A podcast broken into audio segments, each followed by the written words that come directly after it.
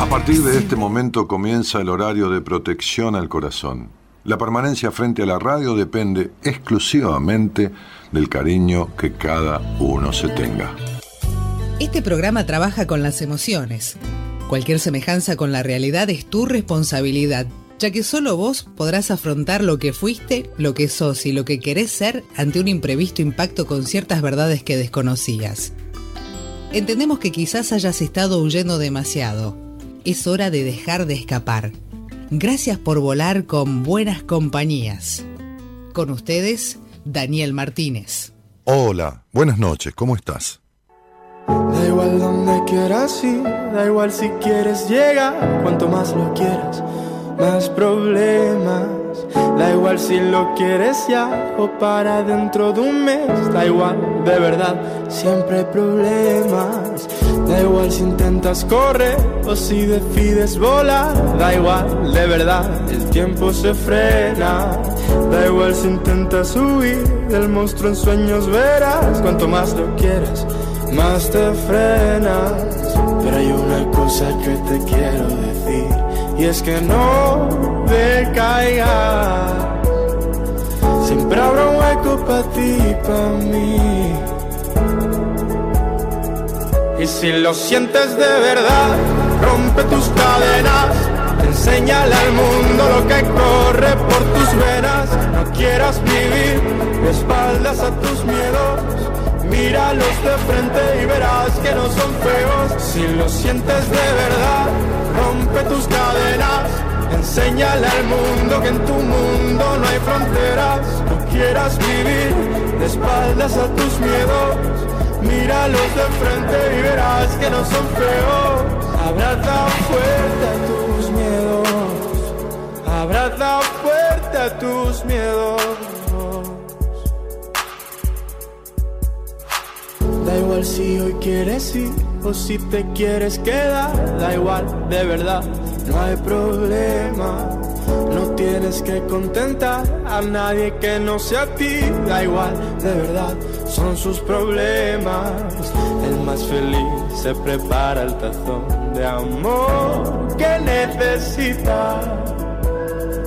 Siempre habrá un hueco para ti en ti. Y si lo sientes de verdad, rompe tus cadenas. Enséñale al mundo lo que corre por tus venas. No quieras vivir de espaldas a tus miedos. Míralos de frente y verás que no son feos. Si lo sientes de verdad, rompe tus cadenas. Enséñale al mundo que en tu mundo no hay fronteras. No quieras vivir de espaldas a tus miedos. Míralos de frente y verás que no son feos. Abraza fuerte a tus miedos. Hola, hola, hola, hola. Es, es Leo Risi que transita la apertura de la semana de Buenas Compañías con este tema que se llama Romper las Cadenas. Abraza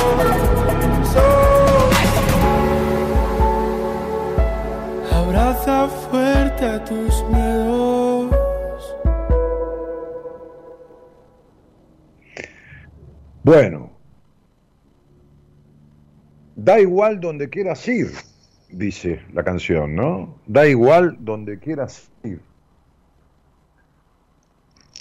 Da igual si querés llegar. Da igual, cuanto más lo quieras, más problemas.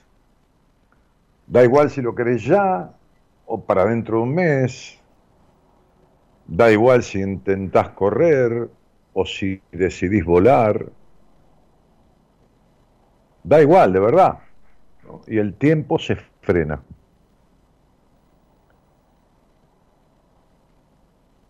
Da igual si intentás subir, el monstruo en sueños verás, cuanto más lo quieras, más te frenas. Pero hay una cosa que te quiero decir, dice Leo Rizzi en esta canción. ¿no? Hay una cosa que te quiero decir, dice la canción, o dice él en la canción. Eh, y es que no decaigas, siempre habrá un hueco para ti y para mí. Y si lo sientes de verdad, rompe tus cadenas, enseñale al mundo lo que corre por tus venas, No quieras vivir de espaldas a tus miedos. Míralos de frente y verás que no son feos. Si lo sentís de verdad, rompe las cadenas, enseñarle al mundo que en tu mundo no hay fronteras, no quieras vivir de espaldas a los miedos, abrazá fuerte a los miedos.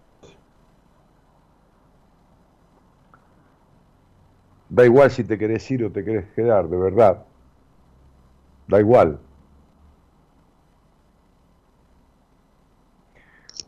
Eh,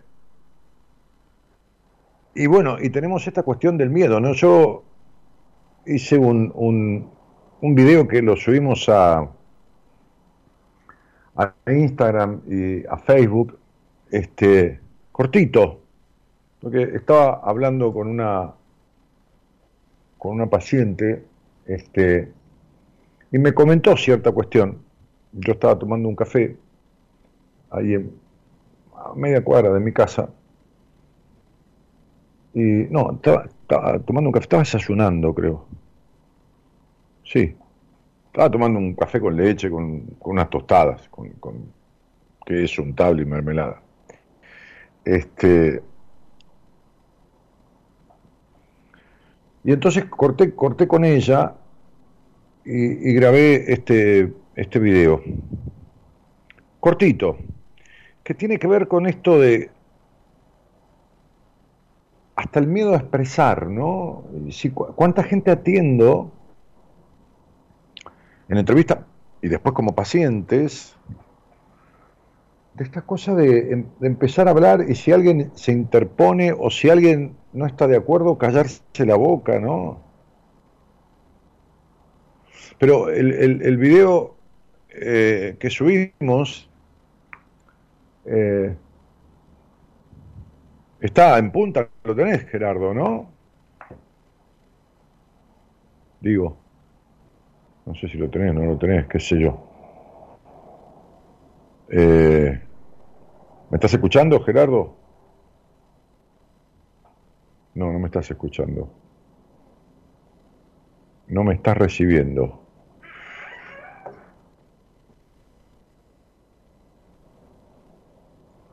A ver, ¿me estás escuchando? ¿Tenés el video en punta? Ahí me está escribiendo. Recién estaría, ah, no sé, vaya a saber, hablando con alguna señorita. Ahora me lo pasaron, dice. Ahora me lo pasaron. Quiere decir que la señorita productora, lenta de reflejos, no le había pasado el video al señor operador, que se disculpa, por eso le puso Norita. Me dijo, vamos a ponerle Norita, Norita porque es lentita, dijo, me dijo un día. Le ponemos Norita la lentita. Yo le dije, no, Gerardo, dejate nomás. Y así fue. Le puso Norita. Le puso Norita. Este, Norita que la vamos a, castigar con la canción. Ah, claro, la canción que, que nombra. Yo no sabía que existía esa canción, es una cosa de loco. Bueno, pon el video, dale. Así lo compartimos. Dale, subilo.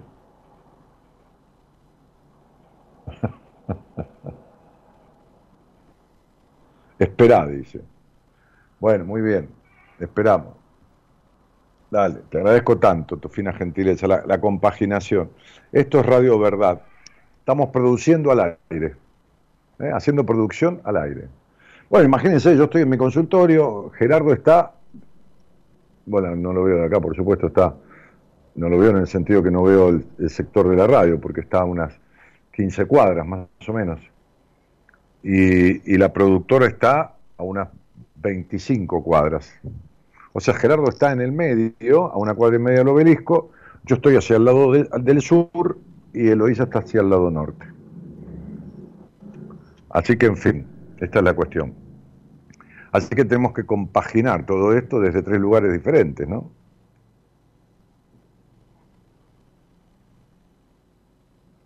Bien. Es un video de 2 minutos 40, creo. Y el operador también está lento. También está lento.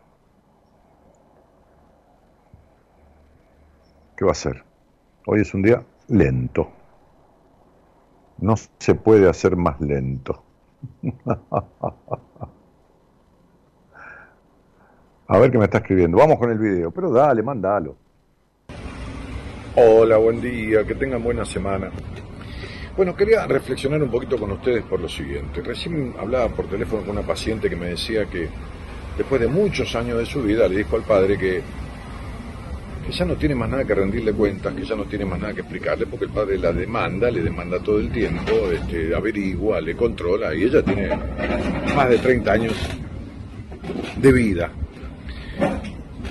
Este, y, el padre no le entendía Decía, no te entiendo, no, no tenés razón, no, no, no, no es así, no esto, no lo otro. Entonces, la reflexión es, vos tenés derecho a que te moleste lo que te molesta. Si el otro lo entiende, lo entiende, y si no lo entiende, no lo entiende. No a todas las personas les molesta lo mismo, no a todas las personas le afecta lo mismo. Entonces, la contemplación y la compasión, es decir, contemplar, estar templado con el otro en lo que al otro le afecta, también tiene que ser recíproco. Y si no, plantearlo definitivamente. ¿Qué es lo que te afecta? ¿Qué es lo que te molesta y no te entienden que te moleste? Vamos de vuelta. ¿Qué es lo que te molesta y no te entienden que te moleste? Contámelo, dale. Bueno, había un ruido, Gerardo, en la transmisión que no salía al aire, ¿no? Porque es, terrible, parecía como un viento huracanado en el oído. Bueno, y, yo decía esto, ¿no? ¿Qué, ¿Qué, te pasa con esto? ¿Qué, qué te pasa con, Ah, en el video era el ruido. Mira. Este, ah, había mucho viento ese día, había muchísimo viento. Yo estaba en la vereda. En un bar estaba en la vereda. Sí, sí, sí, sí y grabé desde ahí. Eh, ¿Te pasa entonces que a vos hay cosas que te molestan y los demás no aceptan que te molesten? ¿Qué sé yo? Desde los ruidos hasta la forma de hablar, hasta que alguien, no sé, te mastique al lado con la boca abierta y, te contesta, cada uno mastica como quiere y que esto y que lo otro y que... ¿No? Este, como esta paciente al padre, ¿no? Que le dijo, mira, porque vos, porque esto, no, vos estás equivocada, vos estás equivocada, no, no, vos estás equivocada. No le reconoció nunca nada. ¿Te pasa que no te reconocen nunca nada cuando vos objetás algo, cuando vos reclamás algo, no te, no te reconoce? ¿Tenés alguien que no te reconozca nunca? O prácticamente nunca, o no te dé nunca la razón. ¿Te ha pasado en tu historia de vida, en tu crianza o en tu pareja? ¿Te pasa esto? Qué loco todo, ¿no? Bueno, este, y, y esta, esta, esta paciente está, se animó hace como, yo, dos meses que estamos trabajando en terapia, y por supuesto que antes no se expresaba de esta manera.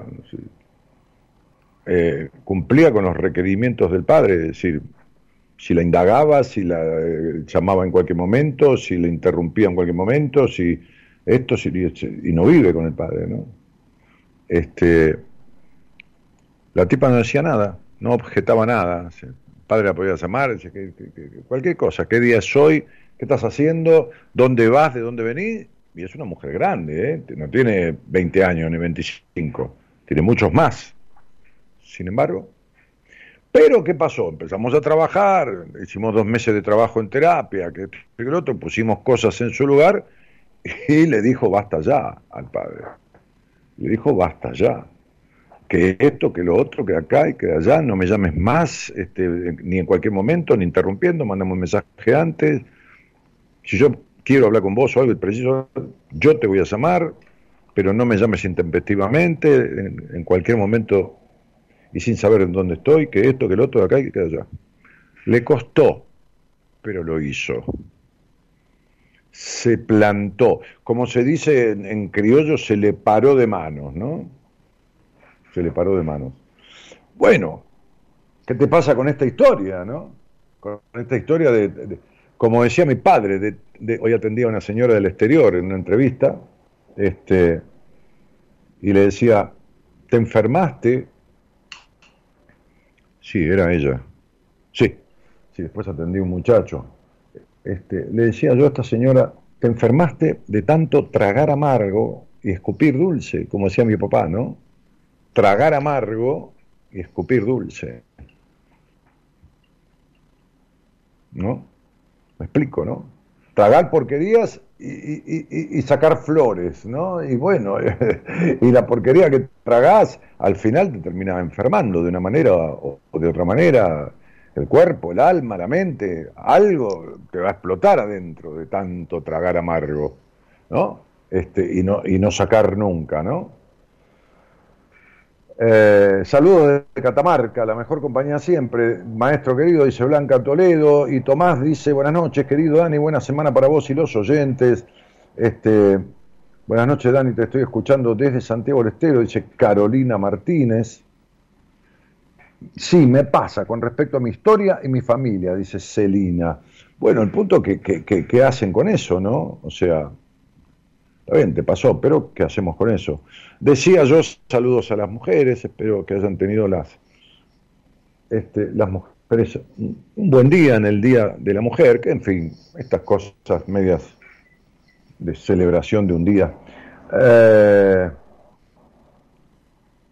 Natalie Montero dice, hola, saludos desde General Roca Río Negro. Sos un genio, dice Fernando Blanco. Bueno, gracias, Fernando. Dani, te escucho mientras me tomo un vinito, dice Ricardo Barrios. Mira vos. Bueno, a ver, para los que están escuchando, eh, viendo la transmisión, eh, la estamos haciendo desde mi canal de, a través de mi canal de YouTube. Cuando ustedes entraron al Facebook se encontraron con un link y una explicación porque no podíamos pasar más música transmitiendo por Facebook ni por Instagram. Ni por Instagram. Este, y aquí pueden comentar, igual que en el Facebook, pero para poder comentar en YouTube tienen que tener una cuenta de mail de, Gmail. A lo mejor vos tenés una cuenta en Hotmail o en qué sé yo, en Outlook o en qué sé yo en dónde. Bueno, abrite una cuenta en Gmail, eh, gmail, gmail.com, aunque sea para y ya con eso viene YouTube, viene todo, ya tenés acceso a YouTube y, poder postear cosas, comentar. nada más, te, abrís un mail, un mail que sea de, Gmail, aunque no lo uses nunca, lo tenés ahí, viste, que eso cada tanto entra, borrás todas las propagandas que entran, una vez cada tres meses, y listo. Entonces podés comentar durante el programa. Cualquiera puede entrar a YouTube, por supuesto. Lo que no puedes comentar ¿eh? poner comentarios si no tiene una cuenta de, Gmail. Es una de las cosas que no... no teniendo una cuenta de mail en gmail.com, listo. Ya está. No hace falta otra cosa. Ya viene todo incluido. Eh, muy bien. Entonces, digo, si alguien quiere conversar conmigo sobre esta cuestión que yo hablaba al principio, o, o por otra cosa, entonces este, tiene un número de teléfono ahí para mandar un mensaje de WhatsApp. No, no llamen al teléfono. Por favor, no llamen, porque es para recibir mensajes y después los llaman ustedes. Entonces pone, ahí está el número en la transmisión, ¿no? 54 9 11 31 03 61 71. 54 9 11 31 03 61 71. Mandás un mensaje, quiero hablar con Daniel y ahí te va a llamar. ¿eh? Norita te va a llamar y te saca al aire y charlamos. De esto, que tiene que ver con que no te aceptan lo que vos decís no es tenido en cuenta, este, o de lo que tengas ganas de conversar que tenga que ver con la vida. No, no hablemos de economía, ni de criptomonedas, ni, ni de pandemia, dejemos, dejemos. ¿eh? Hablemos de estas cosas que, que a la noche, este, a la medianoche, como decía yo en un, en un, en un separador, la hora en que se apagan las luces y se encienden los duendes, uno se encuentra con uno y ahí viene, viene el momento, ¿no? Había un programa en televisión, un programa, un micro, un micro que era a la medianoche, que se llamaba Un Momento de Meditación, ¿no? este, que es lo que creo que lo conducía un cura, en un canal de los, de los más importantes de, Argentina. Creo que, el cura decía unas palabras, pero se llamaba un momento de meditación. Bueno, la medianoche es un horario medio mágico. Vamos a ver si hay alguien para una charla, si alguien quiere conversar, o a lo mejor siempre hay alguien. Lo que pasa es que hay alguien desde la semana pasada y, la productora llama hoy martes, que no es un día habitual que yo haga el programa, yo lo hago los lunes y los miércoles. ¿eh? Lo hago los lunes y los miércoles. Lo que pasa es que ayer tuve el cumpleaños de un amigo muy querido y cambiamos con, con Noemí, este, psicóloga de mi equipo, una de las psicólogas de mi equipo, le pedí por favor que hiciera el programa ella ayer y yo, para no perdérmelo, lo hago hoy y mañana. Hoy y mañana estaré aquí. Espero que me acompañen. Bueno, ¿qué hago? Vamos a un temita musical, ahora que podemos pasar música. Yo me voy a hacer un, cafecito, ¿eh? un cortado, eh, y converso con, con alguien de ustedes que quiera tener una charla conmigo. Dale. Buenas noches a todos y gracias por estar.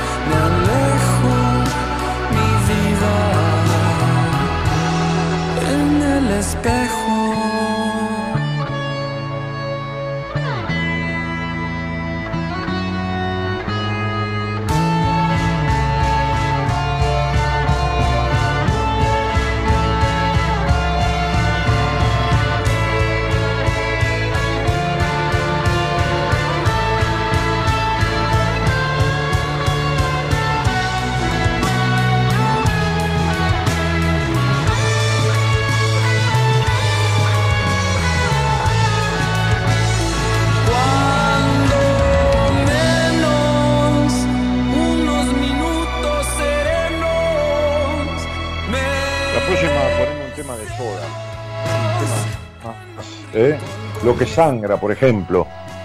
Hola, buenas noches. ¿Quién está por ahí? Hola, buenas noches. ¿Qué tal? ¿Cómo te va, Rodrigo? Hola, hola Daniel, buenas noches. Muchas gracias por atenderme. Por favor, gracias a vos por llamar. Mira si no llamar a nadie. Me tengo que ir, no puedo hacer más radio Así que es más gracias a vos. Tenía que ser en este momento porque me he comunicado, bueno, en otras oportunidades y evidentemente tenía que ser hoy, así que nada, muy contento de ah, poder tener esta comunicación. Sí, sí. ¿Sabes las veces que yo me arrepiento de, de, putear o, de que algo no, no suceda. Y, y, y, como, y fui aprendiendo, no del todo, ¿eh? porque me sigue pasando a veces.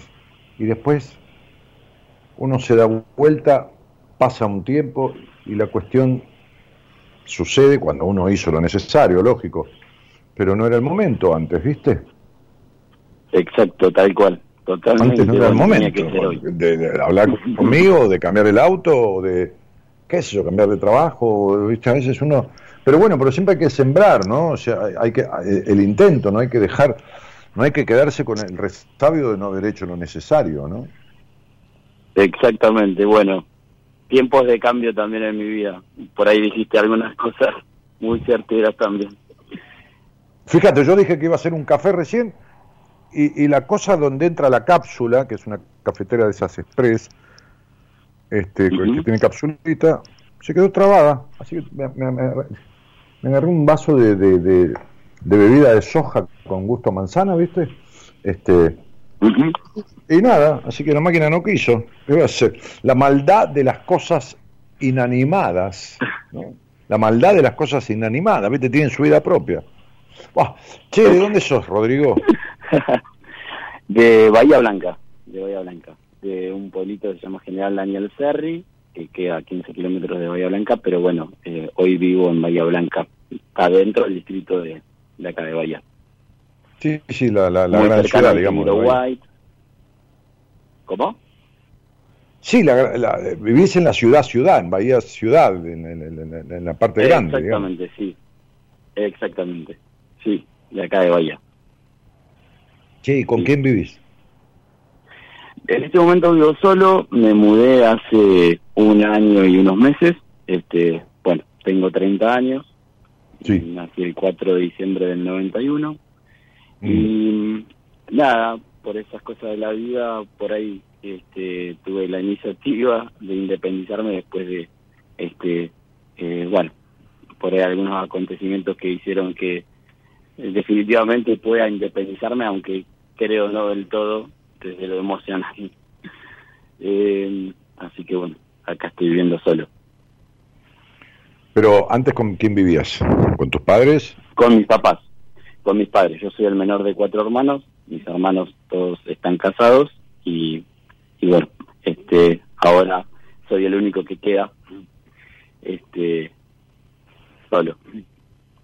El que, el que no, el único que no se casó, no el que queda solo. Eh, Exactamente, el único en este caso.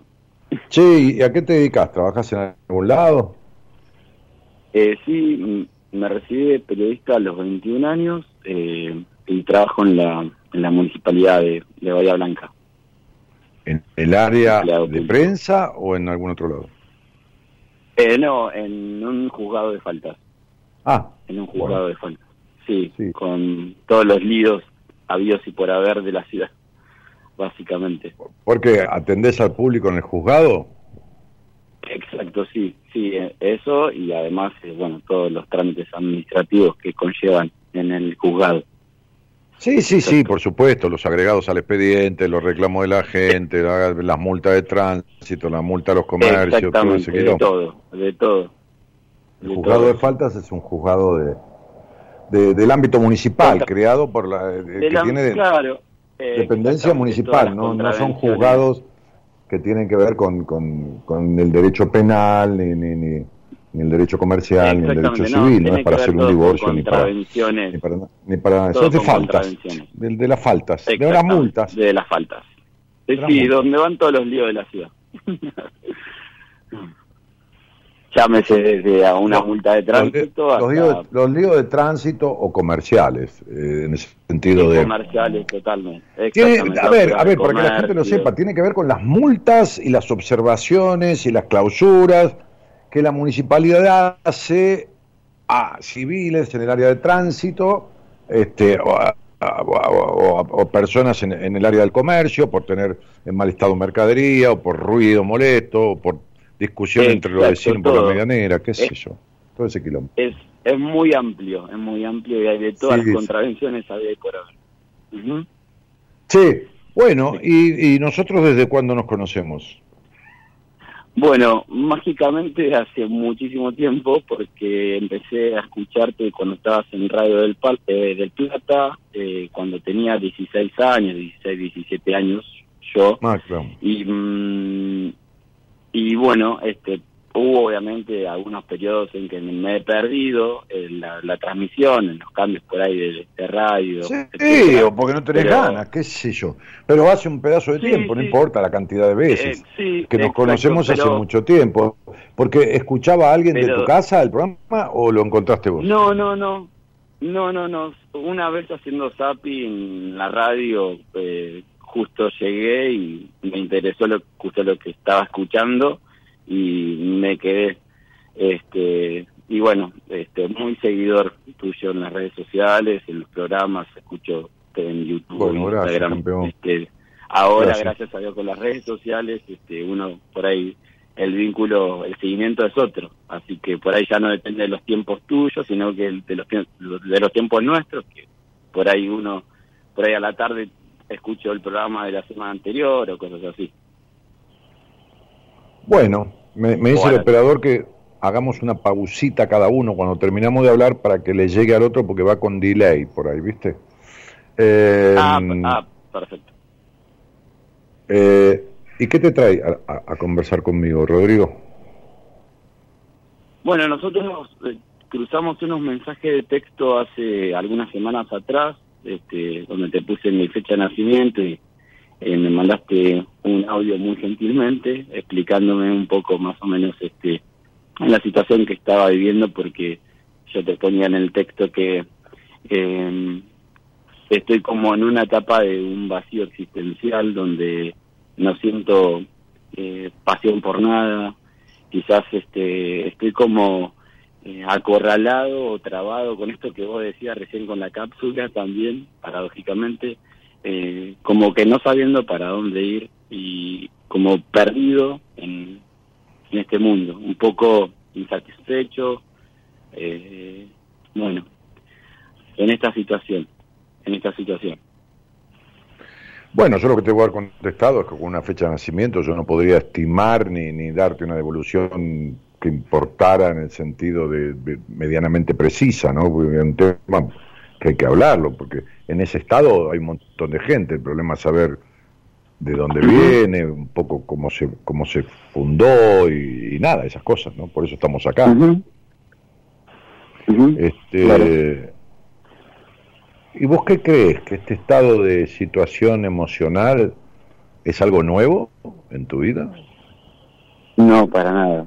No, no. Ah. Quizás ahora, quizás ahora soy consciente de lo que me está sucediendo, pero creo que esto viene de larga data y creo que ahora recién estoy tomando conciencia del estado en el, que me encuentro. ¿Y por qué crees que antes no tomabas conciencia? Em, mira, particularmente en mi vida eh, estuve, no sé si conocerás el movimiento Scout. Sí, sí, claro. Voluntariado. Bueno, este, estuve ligado a la formación Scout desde los 10 años, llegando a, hacer, a estar cargo de un grupo eh, muy joven, un grupo grande de 250, 300 personas. Eh, bueno, y todo eso, todos estos años que han este, sido en el voluntariado, eh, quizás he estado mucho pensando en el otro este, y y como buscando mi pareja que no tuve eh, en el movimiento Scout, como un refugio en el voluntariado. Y, mm, y, tomé la decisión, ahora estaba eh, tenía un cargo de coordinación zonal de los Scouts y he tomado la decisión de también de dejarlo este porque mm, sabía que tenía que romper este con algunas cosas eh, y por ahí era una mochila muy pesada y que ahora para poder llenarse de nuevas aventuras de viaje o lo que sea, este, necesitaba dejar ese peso de lado. Em, y esa es la situación en la que me encuentro hoy. Eh, habiendo eh. pasado al servicio de los demás prácticamente 20 años de mi vida y ahora priorizando otras cosas, intentando priorizar otras cosas. Está bien, ahora, cuando vos eras scout y vivías esta cuestión del siempre listo, que es el tema del el, lema del scout, ¿no? Este, Exacto. ¿Eh? ¿Cómo? ¿Cómo? eh, no escuché la pregunta. Cuando vos vivías en el ámbito de Boy Scouts y vivías en este estado de siempre listo, que es un, es un lema de los Scouts, ¿no? El siempre listo. Exacto. Bien. Y buscabas la pareja dentro del ámbito de Scout que no conseguiste, ni adentro ni afuera. Para conseguir o para tener o para posibilitar la formación de una relación de pareja, pero más bien para crear un, para crear, para, para, para armar un vínculo de pareja, un vínculo, no una relación de pareja, lo primero que se necesita, tanto en un hombre como en una mujer, es poder confiar.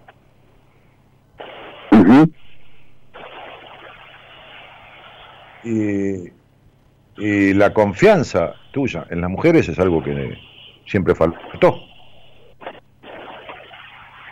Sí, sí. de hecho, me decías en el audio que me, me mandaste en su momento de que por ahí ha tenido una relación con una, una relación con mi mamá eh, por parte de ella bastante intrusiva en mi vida y mis papás quizás no han generado el mejor vínculo, o por lo menos yo no he visto el mejor vínculo y quizás eso también hizo que no tenga, digamos, esta mirada en las mujeres, partiendo de la base también que, bueno, desde hace algún tiempito nomás, este, eh, mi familia ya estaba al tanto de algo que algo muy importante en mi vida que que nada que soy homosexual y que no no estaban bueno mujer o lo que fuera ¿eh? cuando yo te hablo de pareja te hablo de lo que de, de, relación de pareja no no no no tiene que ver con la con la elección. Puede ser homosexual trisexual cuatrisexual. A mí no me importa la, la sexualidad de nadie. Este este yo yo nunca le dije a mis padres que yo era heterosexual. No sé por qué la gente tiene que andar diciendo que es homosexual o bisexual. Es un problema de cada uno, ¿viste? Es como el conflicto de, de la no aceptación de uno o el miedo a no ser aceptado. La intimidad, eh, eh, eh, mira, yo el domingo, el domingo 13 creo, no sé, ahí está la, la señorita productora que me que coordinó esto. Este, creo que tengo un live en Instagram que me parece muy interesante, porque mm, leyendo una nota en un diario argentino, un diario de los más importantes, este, citaban a esta psicóloga española eh, en una frase que la psicóloga eh, eh, puso en, su libro, creo que es su segundo libro, este, y hablando de, no me acuerdo cómo era la frase, este, Eloisa, no, pero bueno, este, diciendo eh, eh, lo normal es raro o lo habitual es raro, una cosa así. Y voy a hablar con ella, que me pareció una tipa muy coherente, viste, me pareció coherente en lo que dice, me pareció coherente en vi algunos, algunos este, cápsulas, como decís, algunos videos de, de ella, este y me pareció muy atinada, viste, alguien criteriosa. Voy a hablar de, de, dos palabras que yo odio, que no soporto, este, porque, porque no reflejan para nada, este, son muy brutas, que es el, este, eh, el sadomasoquismo, ¿no? El sadismo y el masoquismo. El sadomasoquismo que, se confunde mucho con lo que es los juegos de roles en la sexualidad, la sexualidad firme, el sexo firme, eh, que viste, este, que es paradójico, ¿no? Porque vos fíjate que, que mm, del mundo que tiene, de la parte del mundo que tiene posibilidades de acceso a Internet, ¿no? Vos ahí tenés que despertar muchísimo de la India, que son centenas de millones de personas en la India, tenés que descartar de China, porque tienen prohibido el acceso de, determinados eh, lugares, tenés que descartar de África, de muchísimos lugares del África, de muchos países del África, no te digo Sudáfrica, pero muchos del centro y norte de África, de, algunos lugares, tenés que descartar de los de los a veces he hablado esto con alguna paciente, de los 3.500 millones de mujeres más o menos que hay en el mundo, tenés que descartar todas esas de la India, de la China, de, los países musulmanes que no tienen acceso, del África, que no tienen acceso a ciertas cosas este, de poder mirarlas, de poder verlas, ¿no? Este, y más tenés que descartar a las niñas, ¿no? a, a las bebés, a, las personitas chiquititas de 2, 3, 4, 5 años, 6 años, 7 años, 8 años de sexo femenino. Así que más o menos vos tenés que descartar de los 3.500 millones de mujeres que hay en el mundo, tenés que descartar 2.000 millones. Exacto. Bueno, eh, qué ruido de mierda que hace tu teléfono. No, sé por qué hace ese ruido. Este, entonces, entonces, entonces, sí, separate un poquito del auricular o algo. Entonces, este, de los, de los 1.500 millones de mujeres que quedan, tenés que descartar un 10, un 12, un 15% que son muy ancianas, ancianas de ancianidad, ¿no? De, de, grandes, de muy grandes, que, que, no, que no manejan internet, que no, no, acceden, este, señoras muy, muy grandes, hay, hay muchas que sí, pero hay muchísimas que no, así que te van quedando cada vez menos. Bueno, el asunto es que más o menos la mitad de las mujeres que tienen acceso en el mundo a todas estas cosas, acceso libre, que tienen edad, posibilidad de esto, del otro, la mitad, 300, 400 millones. ¿Vieron la película 50 sombras o leyeron el libro? Que es una historia increíble de un pibe de 28 años que tiene más millones que, que, que, Soros, este, este, o que Bill Gates, por decir algo, y que la plata la hizo de ninguna manera, porque no es que heredó ni nada, no tiene tiempo para hacer tanta plata. Una señora mayor que era eh, que medio lo crió, pero también sexualizó con él, le, dio una plata para que empezara un negocio cuando él era más joven, porque tenía 28 años cuando tiene la película, o 29, qué sé yo, y resulta que después tenía una empresa, edificio de 74 pisos, aviones privados, autos, qué es, lancha, lo que se te ocurra. Bueno, una historia fantástica, que se le ocurrió a la señora esa que, escribió la historia y que está muy bien. Y se pone de novio con una chica que es virgen, o sea, virgen porque tiene imen, ¿no? Este, este, no es virgen, tiene imen, va. Este, este, y, y tienen juegos sexuales de ataduras, de, de, de, de un látigo, de, inmovilizarla, de todo esto. El 80% de las mujeres que vio esa película o leyó el libro, o sea, unos 300 millones, se excitaron con eso. Ahora después salen del cine o de leer el libro y vos le tiras un poquito del pelo, así, a mí no me tires el pelo que yo no soy ninguna torranta. Pero cuando vio o leyó 50 sombras se calentó. Así que el mundo vive, no es Argentina, ¿eh? No, no, no, no. Estados Unidos, Austria, Holanda, Australia. Vive en la, en, la, en la culpa la mayoría de las veces en la retracción y en el prejuicio sexual. Tal Totalmente. Yo justo eh, justo paralelamente se da ahora dentro de dos meses tengo un viaje a Europa con un amigo este donde quizás eh, el otro día también te escuchaba que decías que, que mucha gente viaja para escapar. Y digo bueno quizás hoy acá siento como que en realidad no sé dónde está mi lugar en el mundo hoy como que no pero tu lugar en el mundo eh, querido Rodrigo está adentro. Y vos tenés un adentro vacío un adentro estructurado un adentro prejuicioso contagiado de una madre prejuiciosa y de una madre no feliz este y de un hogar qué sé yo tu papá no, Ah, no sé, estaba en, figuritas, por ahí lo tenías. Sí, sí, sí. Tu, tu papá estaba dibujado. Claro. Exactamente. Claro, y bueno. Totalmente. Y bueno, entonces, viste, hay, hay un 2% de los chicos más o menos. Está, las estadísticas no nos... Sí, ahí me dice mi productora, Arola, Arola Poch, se llama la psicóloga que ha escrito este libro tan interesante y con la cual voy a tener un vivo hablando de estas cosas, ¿no? Este, este, ¿para qué te estaba diciendo? Porque me, me, interrumpí solo yo. Eh, eh, no, de, de mi padre, de mi ausencia, de la ausencia. Sí. Ah, no, que la sexualidad, hay un porcentaje muy, muy, muy pequeño, muy, muy, muy pequeño de, personas que nacen con una orientación sexual, eh, digamos, eh, eh, como, como muy definida, muy de pequeños, o incluso contrarios a su, a, su, a su estructura física, digamos, a, a, su genitalidad, o sea, un varón que se siente nena, ¿no? A los 5 o 6 años, ¿viste? Se siente en un cuerpo equivocado.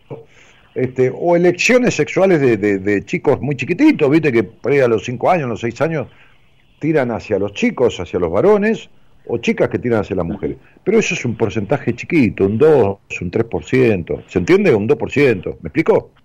Ajá. Sí, sí. El 95-97% de las personas eligen su orientación sexual a través de sus vínculos primarios. El modelo vincular, el modelo materno, el modelo paterno, el modelo de hombre con el que se vincularon, que el padre, el modelo materno. Es decir, estas son. En realidad, las personas nacemos este, eh, sin una orientación sexual, la mayoría, la inmensa mayoría, ¿no? Ponele, más del 90%, sin una orientación sexual. O sea que nacemos, vamos a ponerle, por decir algo, bisexuales, qué sé yo, porque no tenemos definidos. ¿Me, explico, Rodri? Sí, sí, exactamente, sí, sí. Bien, bien. Yo, Ahora, creía que era genética. Sí, decime. No, no, no, que decía que justamente que yo lo sentí toda la vida, digamos, esto. O sea, uno como que siente, o por lo menos en mi caso, que nací así, ¿no? Bueno, perfecto, por eso yo te explicaba que hay cierto porcentaje, también hay un porcentaje de mujeres que nacen sin imen. El 1, el 2%, o sea, 2 de cada 100 mujeres nacen sin imen. No tienen imen. Una vez, un caso, yo estaba en un taller, en, dando un, taller vivencial en Rosario, y hablando de estas cuestiones, o hablando de lo que es el imen complaciente, que, que, se estira pero no se desgarra, me dijo, yo tuve un hijo con el imen y, o sea que el, el imen complaciente es el aquel que se estira, pero no, no, no se, a ver, para decirlo abruptamente, abruptamente, se estira pero no se rompe, ¿me explico? Exacto, sí, sí, sí, sí. Bueno, entonces hay chicos, si vos naciste a los 5 años, te gustaban los chicos a los 4 años, qué sé yo, está todo bien, no hay ningún problema, es un porcentaje menor. Un porcentaje mucho mayor, mucho mayor, nace sin una orientación sexual, va orientando de acuerdo a los modelos primarios, modelo de mujer, modelo de, varón, que, o sea, el padre, la madre, a, la forma de vincularse, a, los referentes varoniles o, o, femeninos que tiene, va eligiendo la sexualidad de acuerdo a sus vínculos. Ahora, hay un 2 o un 3% que no. Y después hay un 80% que vive en el prejuicio de la culpa sexual el 80% de las mujeres, el 60% tiene disfunciones sexuales directamente de las mujeres. El 25 o el 30% de los hombres tiene disfunciones sexuales. El 25 o el 30%. Eyaculación precoz, falta de erección, esto, lo otro. Bueno. Este, y el 80% de las mujeres, el 60% tiene disfunciones sexuales. El otro 35% tiene su sexo a medias. O sea, su sexualidad desarrollada básicamente. Si vos me preguntás a mí y me decís, che, Dani, y vos que tenés hace veintipico años haciendo esto, y, este, y con alguna que otra mujer he salido en mi vida también, de paso, ¿qué porcentaje de mujeres crees que tienen una sexualidad sanamente plena y sanamente libre? Yo te diría dos de cada 100, aproximadamente. Poquísimo. Sí, ellas creen, ¿no? Semana pasada tuve una charla con amigos. No, Dani, mirá, no estoy muy de acuerdo porque mi sexualidad. Le dije, bueno, cuando podamos hablar en privado, yo te llamo cinco minutos y vas a ver que no es como vos crees. Y la llamé. Terminó el programa y la llamé. Terminó diciéndome genio, que esto y que lo otro, lo voy a charlar con mi terapeuta, con la misma que hace cuatro años que está y nunca arregló nada. ¿Entendés? Para no arreglar nada, evidente, ¿no? Entonces este, este, le, dije, ahora tendrías que salir al aire y decir que yo tenía razón. Pero, viste, ¿qué me importa? Yo no quiero tener razón, yo quiero ser feliz. Pero para, porque discuten al pedo. Te, discuten es como, viste, qué sé yo, este, este, estar con un cardiólogo y discutirle sobre el corazón, viste. Cuando vos leíste dos páginas sobre el corazón. Entonces, las mujeres tienen el tema de, que, de que son criadas por, por mujeres prejuiciosas. ¿no? En general. Eh, eh, son las madres las que más reprimen. También hay tipos, por supuesto, pero la mayoría son madres represoras, este, la gran mayoría. Este... un contexto social que te va haciendo, digamos, por ahí reprimirte en, digamos, si, si tuviste vínculos insanos durante toda tu vida, quizás eso, bueno, obviamente influya de una determinada manera para que no puedas contar o que no puedas expresarte quizás como, ¿no? Hasta los 15 años, 14, 17, a los 20 años ya no puedes echarle la culpa más a nadie, ni al contexto sexual, ni a Cristo, ni a los curas, ni a la religión, ni a nada. Ya estás decidiendo tu vida. Ya se formó todo el cerebro, ya tenés la corteza prefrontal formada, que es lo último que se forma, que tarda entre 20, 21, 21 22 años en formarse ya pasó la etapa de, la, de, la, de cierta de adolecer de cierta capacidad de expresar, este, y, pero tenés 20 años de mandato encima. Exacto. Tenés 20 años de mandatos encima, de mandato de tus padres, sobre todo. Entonces yo te pregunto a vos, este, vos, tus primeras relaciones eh, vinculares, ¿fueron con varones o fueron con mujeres para disimular? Eh, vinculares si te referís a pareja o ese. Sí, a las mujeres, a las personas con las que salía como si fuera una novia o un novio, qué sé yo. Sí, sí. No, sí, sí, obvio, sí, sí. Relaciones vinculares siempre con mujeres. Siempre con mujeres. Bueno, pero a vos te gustaban los hombres. Exactamente. Y bueno, ¿y cuándo te decidiste a tener relaciones con hombres? No, es que en realidad eso uno lo va haciendo desde el ocultamiento, desde la culpa, desde, digamos, desde, la represión misma, pero siempre en un estado anónimo. Este, obviamente cuando cuando yo tomé conciencia, digamos, de, digamos, por así, por llamarlo de una forma conocida por todos, salir del closet, eh, esto, bueno, obviamente ya ahí este, empecé, digamos, a hablarlo, a charlarlo con mis amigos amigas, en este caso, pero no fue hace mucho tiempo.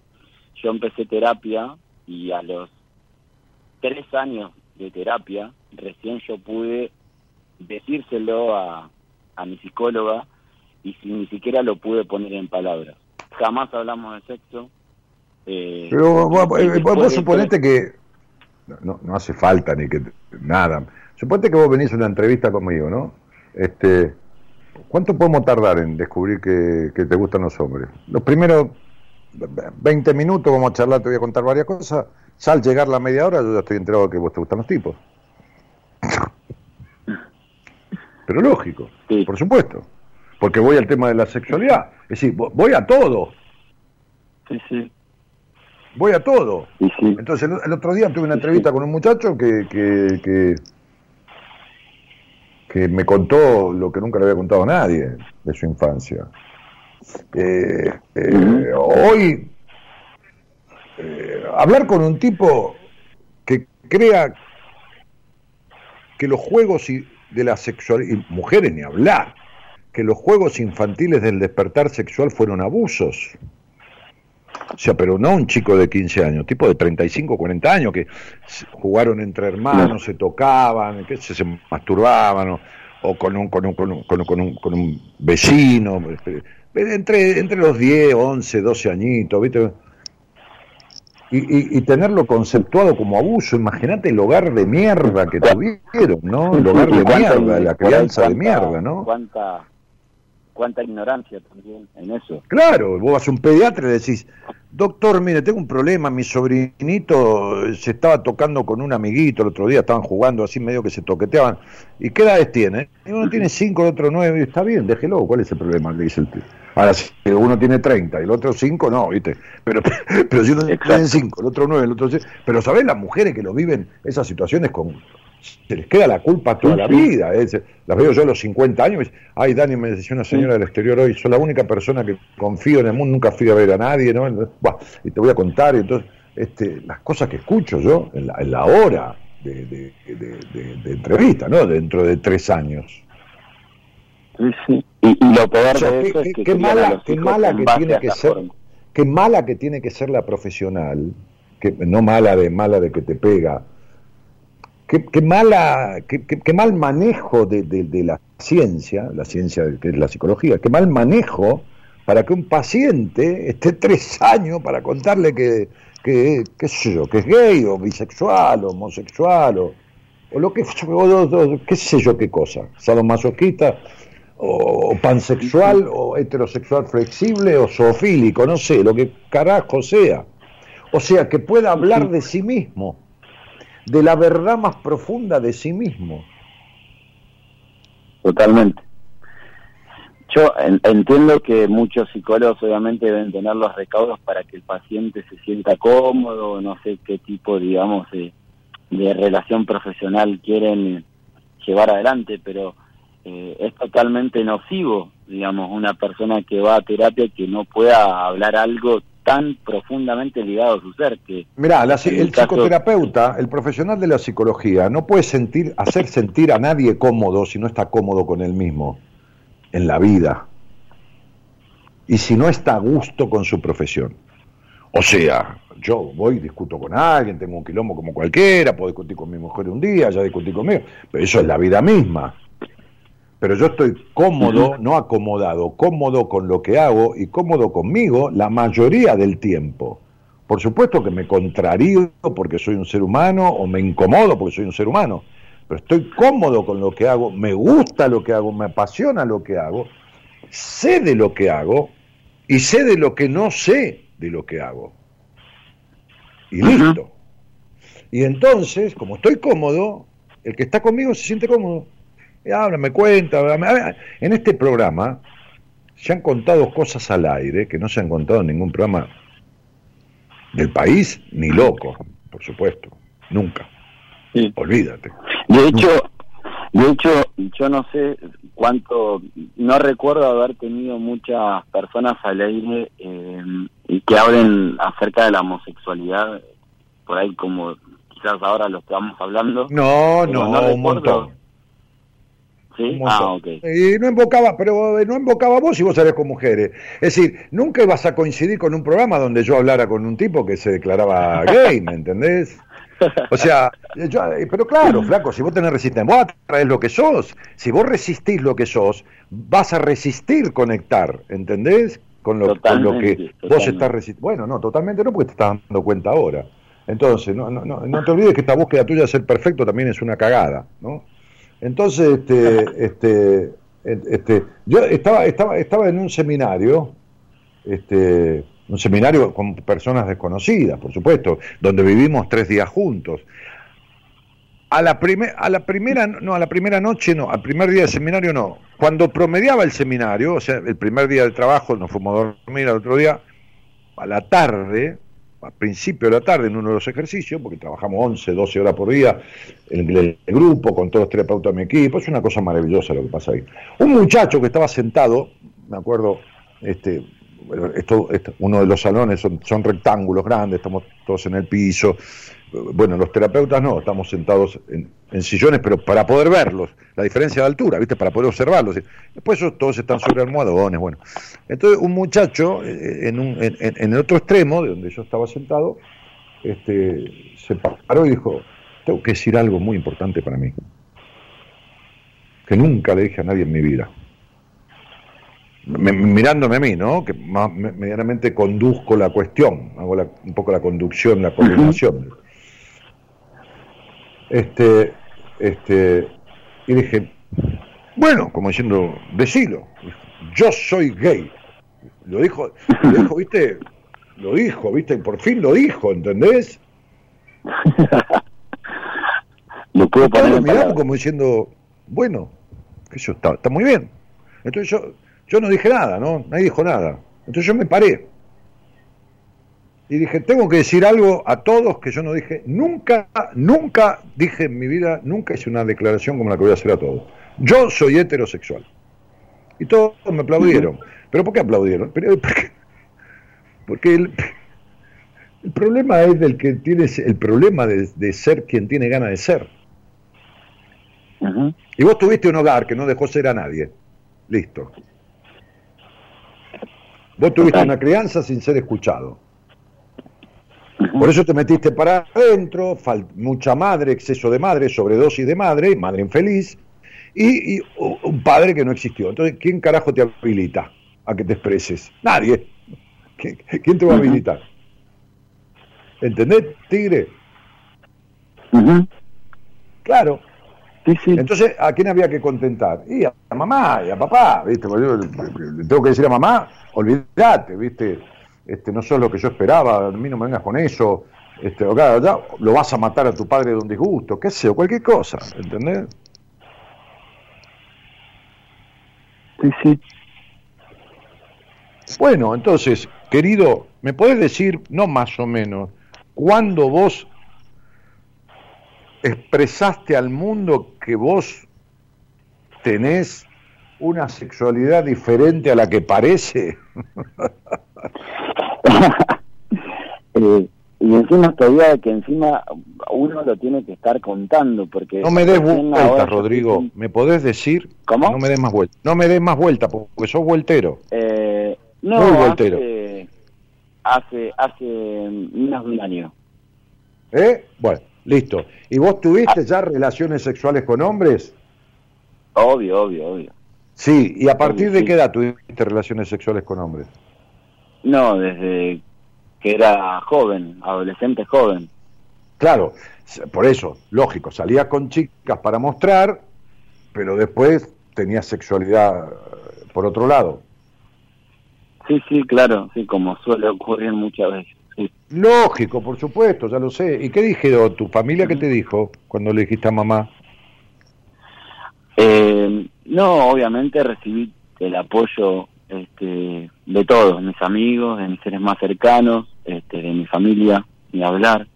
Eh, simplemente recibí mucho apoyo, pero sí ahora en, esta nueva etapa que me encuentro eh, viviendo, transitando, de haber tenido esas relaciones con amigos masculinos que quizás siempre había sido alguien que yo no quería hacer, por ejemplo, juntarme a hablar de a ver qué culo, cuántas tetas tiene esta, la otra, cosas que ya este camino, digamos, eh, está un poco desprendido de ese ser, digamos.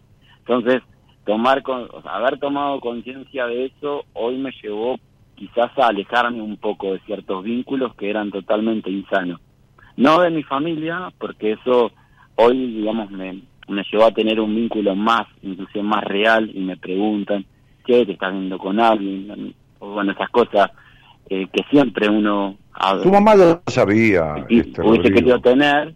Y, tu mamá lo sabía. tu mamá con ciertas amistades este, he tomado un poco de distancia. Bueno, lo que te traiga a mí es una terapia mal hecha, una incompletud de tu tránsito, un encerrarte durante muchos años adentro de un placar, como vos dijiste, y, y un trabajo en terapia que fue desvirtuante y no no transformador, este, y este vacío existencial tiene que ver con, con, estructura, con limitaciones, con falta de, libertad. Libertad.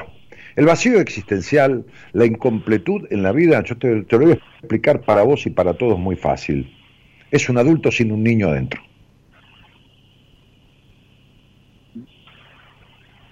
¿Está claro? Es un niño anclado en la infancia que sobre se sobreadaptó, que creció antes de tiempo, creció antes de tiempo. Este, totalmente. totalmente. Bueno, y cuando vas con un nene de la mano y salís corriendo, el nene no le alcanzan las piernas. Y se queda atrás. Bueno, el niño se quedó atrás. El trabajo tiene que ser desde lo, desde lo psíquico, desde lo, de meterse en lo psíquico del paciente, mm, con la tarea psicoterapéutica. ¿no? no es que el otro se da cuenta que se le está metiendo en lo, en lo profundo de su psique, uno se va metiendo este, para resolver ese divorcio que hay entre el niño y el adulto, que todavía está. Si no, no hay vacío existencial. Sí. Si no, no hay vacío existencial. Eh, Entonces, ese, ese niño que se hizo grande cuando tenía que ser chico, se convirtió en un adulto razonador, con una mente de desconfianza de sí mismo, con, con, con, con, falta de confianza en sí mismo, con, con exigencia, con perfeccionamiento, pero la perfección Digo, a la vez necesidad de aprobación, a la vez la búsqueda de ser perfecto, a la vez introspectado y metido para adentro, es decir, separado en porciones, como una pizza, que una cosa es entera y otra cosa cuando lo cortás en porciones. ¿Viste que empieza a chorrear el queso por todos los costados? Bueno, eso es lo que pasa. Es decir, tenés varias partes que forman una pizza, pero que están separadas porción, porción de porción. ¿Me comprendés? Sí, sí. Y a eso se le llama. Eso, esa, esa es la razón del vacío existencial. Ahora vos me vas a preguntar como siempre, cómo se arregla. Y como yo no conozco otra forma. Sí, o cómo unificar esas partes, porque quizás, digamos. no hay otra forma, Rodrigo, no da para más la charla. No hay otra forma que un proceso en terapia. ¿Qué, qué, qué, qué, ¿Cómo unifico yo? ¿Cómo unifico? Que una mujer con dos meses conmigo se le planta al padre y le dice, basta, no te metes más en mi vida. O sea, unifico su parte de adulta con la niña y que defienda a la niña que fue invadida. ¿Cómo lo logro? Y trabajándolo con ella. ¿Cómo lo logro ella? Y trabajando, por supuesto, pone de lo suyo, pero yo, la guío para que tenga ese, ese encuentro con esa, esa, esa individuación. Es decir, que aprenda la individuación de sí misma y que defienda a esa niña. ¿Entendés? ¿Cómo hago que una mujer deje de prostituirse en la cama poniendo el cuerpo para que otro eyacule? Con un complejo de puta de mierda. y bueno, trabajo su psiquis para llegar al hecho de que se dé cuenta de la atrocidad que ha hecho con su vida y con su cuerpo. Por necesidad de aprobación o por prejuicio o por lo que fuera, por culpa sexual, poniendo el cuerpo con su marido, con su novio, no importa con quién. ¿Cómo lo logro? Y en un trabajo en terapia, ¿cómo querés que una las partes que están disociadas del todo? Hay un todo que nació, nació un todo, y después se va disociando, porque tu hogar fue disociativo, no fue asociativo. Nadie nadie escuchó a ese niño, como digo siempre, nadie escuchó quién era ese ser, sino quién quería los demás que fuese. O sea, tu madre, tu padre, que fue cómplice, o quien cuerno fuera. Y bueno, ¿y qué querés? Eso disocia, no asocia. Si vos tenés una nena que a los 10 años, 11 años, le dice al padre, ay, me encantaría ser bailarina. Y el padre le dice, esos de atorranto de puta, la está disociando. Porque la nena viene con esa inquietud desde, su, eh, desde su carga ancestral, desde su genética. Y el padre, que es un referente de, la vida, un, un, tótem, una, una, cosa inmensa al lado de la nena, le dice, eso es de atorranta, eso es de puta, o eso es... Listo, ya está, se acabó, suficiente. ¿Me, explico? Bueno, ¿y cómo lo arreglás? Y con terapia, no, no, con lo que hiciste vos. Lo que hiciste vos no se llama psicoterapia. Se llama, qué sé yo, andás a ver chocolate con churros, pero no psicoterapia, ¿entendés? Claro, se llama, eh, eh, ponele que se llama, me cago en el psicoanálisis, ¿no? Este, o, o, cualquier, cualquier cosa de esa menos, menos psicoterapia. ¿Está claro? Pero vos fijate cómo vos no escuchaste un programa donde un tipo hable de su sexualidad y te buscaste una psicóloga que durante tres años no te habló de la sexualidad. Mira qué lindo. Mirá, mirá, fíjate cómo uno atrae lo que necesita para seguir haciéndose mierda. Sí, sí, sí. Sí, sí, buscando como cómplices. Evidente. Bien. ¿Para qué? Para seguir disociando al niño ese, que nadie escuchó. Rodrigo, te mando un abrazo grande. Muchas gracias, Daniel. Ha sido un placer. Buscate a alguien que sirva. Buscate a alguien que sirva. ¿Cómo? Si no lo que buscate a alguien que sirva. Si no lo encontrás, me escribís un día en Instagram y yo por ahí te sugiero a alguien de mi equipo, ¿viste? Yo no atiendo este tema porque yo hace años que me dedico al tema femenino, atiendo varones en entrevista, ¿no? Que es una cosa como tuvimos ahora parcialmente, pero pero pero después o hago un trabajito de 10 días para, para, para adobarlo bien y derivarlo o lo derivo directamente. Y, con algunas mujeres me las quedo yo en, terapia, otras también las derivo porque son otros casos de, otras cosas. Pero buscate a alguien que sirva, flaco, y sentate con alguien. ¿eh? Que hay que unir las porciones de la pizza. Ojalá, trabajaré sobre No, no hay ojalá. A ver, toma bien con todo respeto lo que te voy a decir. Eh, en un buen trabajo en terapia es una simpleza lo que te pasa. ¿Está claro? Es una simpleza. Te mando un abrazo. Bien. Bueno, un abrazo enorme, ha sido un placer, Daniel. Muchas gracias por el espacio. Igualmente, igualmente. Buena vida. Vamos.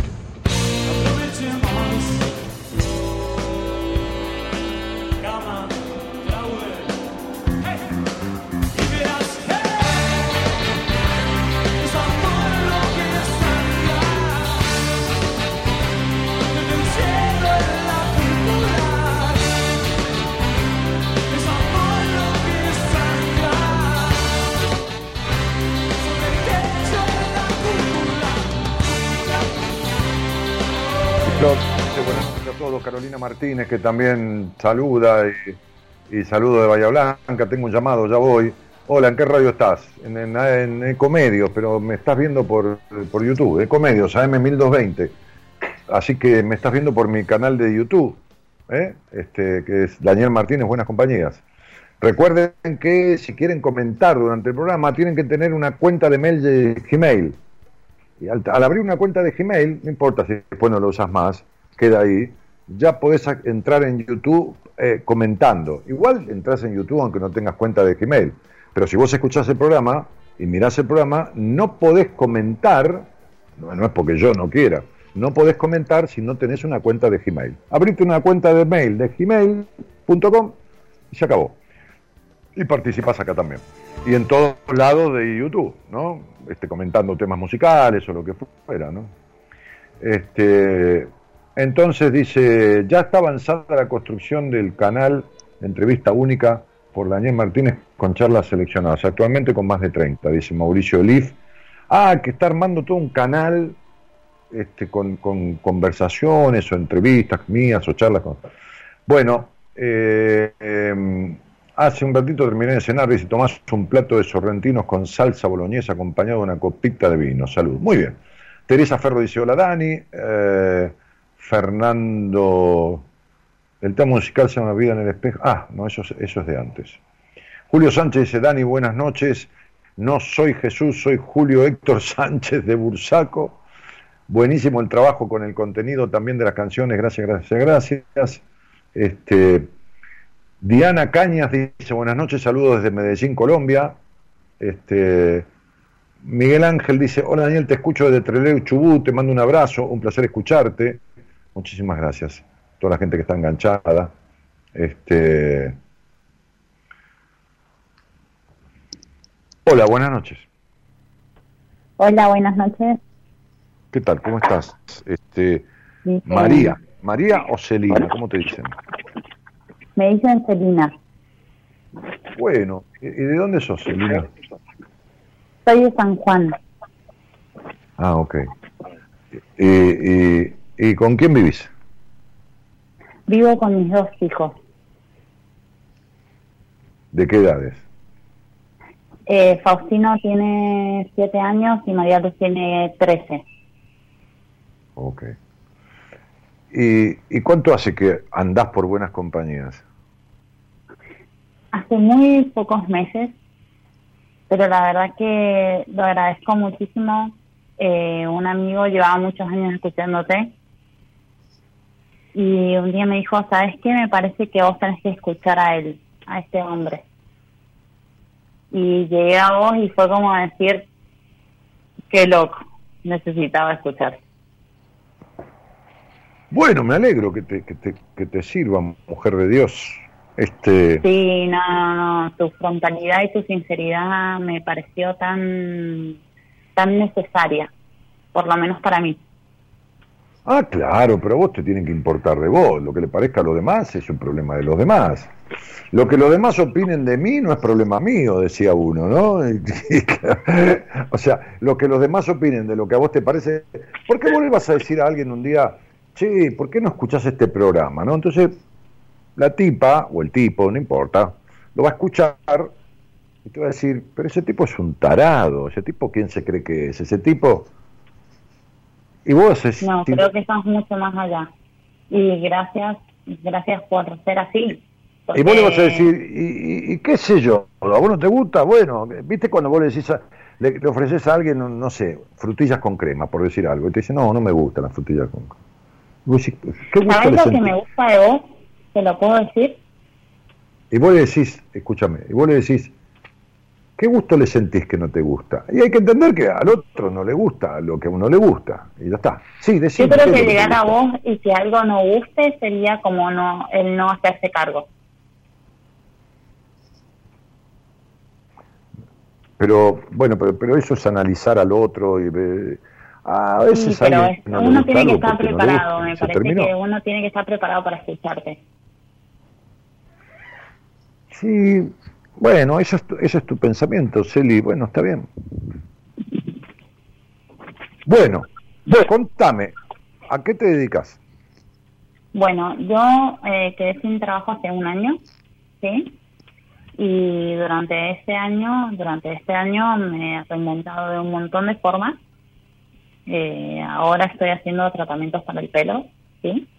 Mientras sigo mandando currículum hasta quedar en alguna empresa.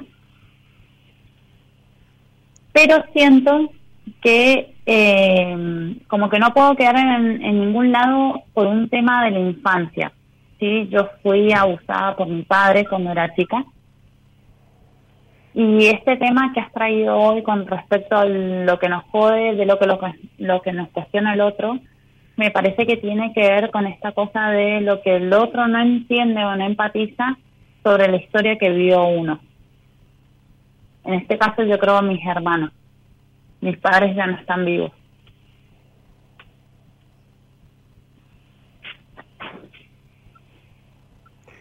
¿Y cuántos hermanos tenés?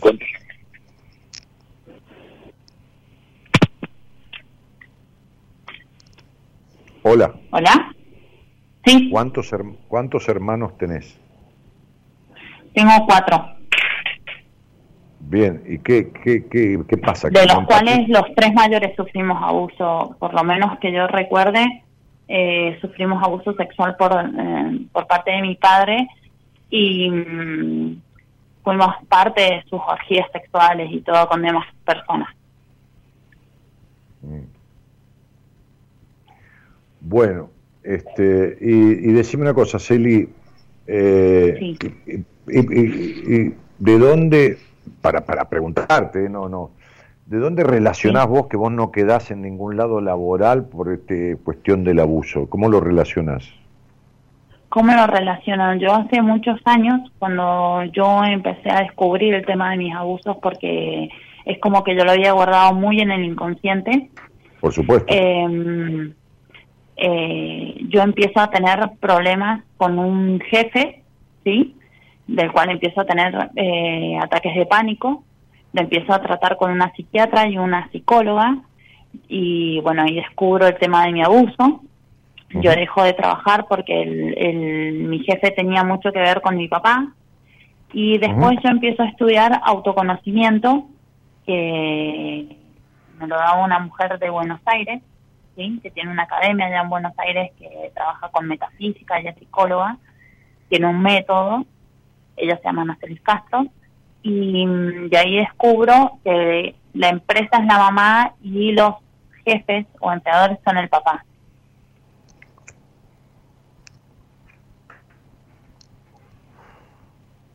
Bueno, está bien. Este, y, y decime, ¿cuál es el trabajo con el que más has durado? Siempre he trabajado en atención al cliente porque mm, siempre me he sentido muy cómoda resolviendo problemas de los demás. Ajá. Bueno, ok.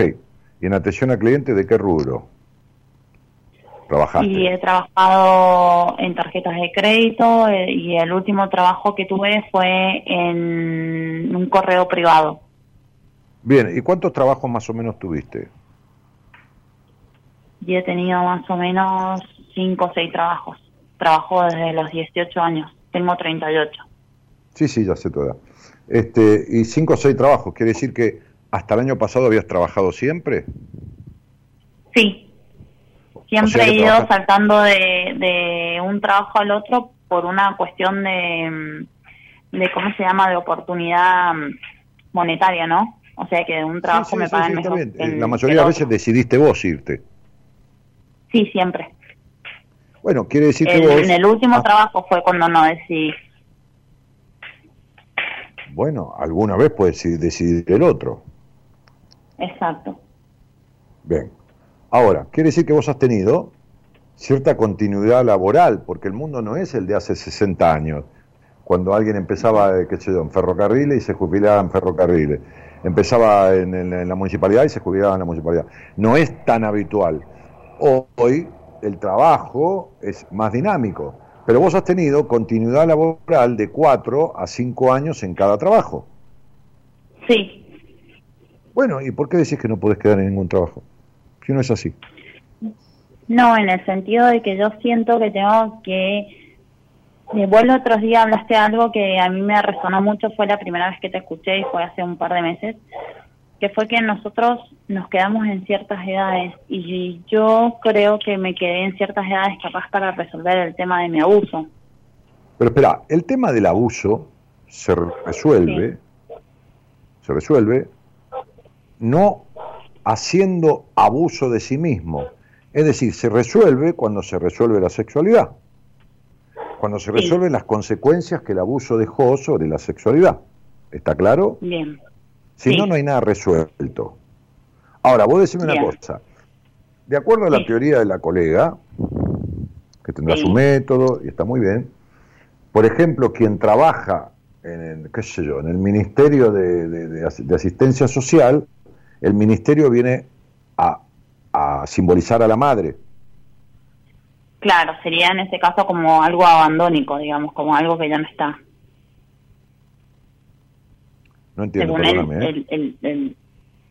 Eh, el, ministerio, yo trabajo, yo trabajé en la municipalidad de La Matanza, ¿no? De los, de los 18 hasta los 21 años, tres años. Después ya eh, este, trabajé un año o dos en una empresa, en inmobiliaria también, y después ya a los 23 años, 23, tuve mi propia inmobiliaria. Bueno, este, Ahora bien, cuando yo trabajaba en la municipalidad, la municipalidad simboliza, el Estado simboliza a la madre. Cuando vos trabajas en el Estado, el Estado simboliza a la madre. Sí. Si el Estado es el Estado paternal. Justamente muchas de las personas que trabajaron en el Estado tuvieron conflictos con el padre. Exacto. Entonces no es la madre.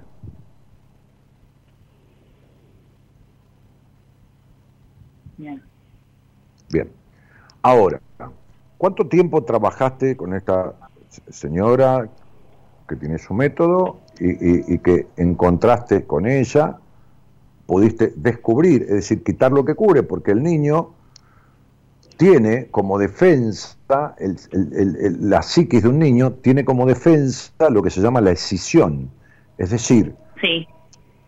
escinde la situación y la guarda en lo que yo le llamo eh, el corazón de la caja de seguridad, ¿viste? Las cajas de seguridad grandes tienen una, llave que las abre, una combinación, y adentro es lo que se llama el tesoro, ¿viste? Que es otra cajita más chica. A lo mejor vos trabajaste en empresas que tenían una caja de seguridad y, adentro hay otra, hay otra más chiquita, ¿viste? Sí. Bueno, ese es el, el, subconsciente, lo más profundo. Ahí es donde el niño aísla y bloquea. Vos sabés la cantidad de personas que en los 28 años que yo llevo de radio han descubierto que tenía un abuso cuando yo charlaba con alguien del abuso. Ahí se les refrescó la idea, le, le volvió al consciente, ¿entendés? Sí. Sí. Entonces, digo, eh, vos descubriste con esta señora, que, que es un un muy buen trabajo que hicieron. No, yo descubrí antes en terapia. En terapia cuando me agarró el pánico, tuve pánico ah, y descubriste antes en terapia. Muy bien. Ahora, el punto es el siguiente. A ver, vos tenés 24, 12. ¿A qué, edad, ¿A qué edad empezaron estos abusos sobre vos de tu padre? ¿Los seis años? Y yo más o menos tengo el registro consciente y hecho en regresión que más o menos como a los cuatro años. Bueno, muy bien, a los cuatro años. Entonces, ¿cuánto tiempo hiciste de terapia? Hice terapia tres años. Ah, ¿Con aquella psicóloga de los ataques de pánico? Exacto. Exacto, porque fue la que me lo descubrió. Encima fue como muy loco porque la primera vez que yo escucho cuando ella se da como cuenta, porque se da cuenta ella primero, eh, porque yo ya venía desde, desde muy temprana edad con problemas, eh, generaba, eh, tenía, en los ovarios eran poliquísticos. Poliquísticos. Eh, sí, tenía, eh, ¿cómo se llama? Alergia a los brazos, mis antebrazos brotaban de sangre, ¿sí? Eh, ¿Brotaban de sangre porque vos te cortabas? No, brotaban de sangre porque se llenaban como, como cuando yo me protegí en ciertas épocas, parece que era como fechas que recordaba el inconsciente. Ah, sí, sí. Eh, se me llenaba como de ampollas y brotaban de sangre. Sí, sí, sí, sí. Por eso pudimos ver más o menos en qué época habían empezado y de ahí fuimos para atrás. ¿Y hasta qué edad duraron los abusos? Y más o menos eh, fue cuando eh, yo tenía 11 años, que lo tengo registrado, que eran ya éramos varios que participábamos del de abuso como en conjunto. Bien, ahora, vos saliste de esa de ese proceso en terapia habiendo resuelto los conflictos que te quedaron con la sexualidad? Sí. O sea, yo ya estaba en pareja, ya tenía una hija que me había costado un montón. Yo siempre pensé que no, es más, nunca quise ser mamá, sobre todo porque no quería que nada pasara sobre mi vagina. Eh, no disfrutaba el acto sexual, eh, lo vine a disfrutar recién como muy grande, más que nada cuando me separé, digamos. Y yo creo que fue cuando me separé porque mi ex marido se parecía mucho a mi papá en muchos aspectos. Pero, a ver, ¿vos cuándo hiciste terapia? ¿Antes de casarte? ¿Antes de casarte con este...? No, yo estaba casada cuando empezó esto. Bueno, muy bien. ¿Y, ¿Y, con la terapia te separaste? al poco tiempo me separé, sí. Muy bien. ¿Y después tuviste eh, nuevas relaciones? Tuve relaciones, como relaciones como muy desde no querer vincularme desde lo emocional, sino más desde lo sexual, ¿sí?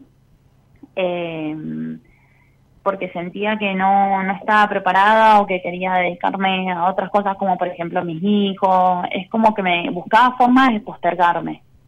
O sea que vos tuviste al final dos hijos con este hombre parecido a tu padre. Exacto. Mm. Qué loco, ¿no? Muy loco. Claro que te relacionas con un tipo similar a tu padre. Con tu padre tuviste sexo de chica, obligado, impuesto, por de supuesto. mis hijos, es muy loco que lo diga, pero mis hijos pasan lo mismo que yo he pasado cuando yo era chica no desde el abuso, pero sí desde la parte retrógrada de lo que, de lo que, por ejemplo, mi hija es bisexual, ¿sí? Y me ha llevado mucho tiempo hacerle entender a, a mi ex marido que mi hija es libre así. Y mi hijo está empezando a tener como una cierta inclinación bisexual también. Y, y él los, en cierta forma no los logra entender. de su machismo, ¿no? ¿Que, que, no logra entender qué? No los logra como respetar que ellos tienen otra sexualidad.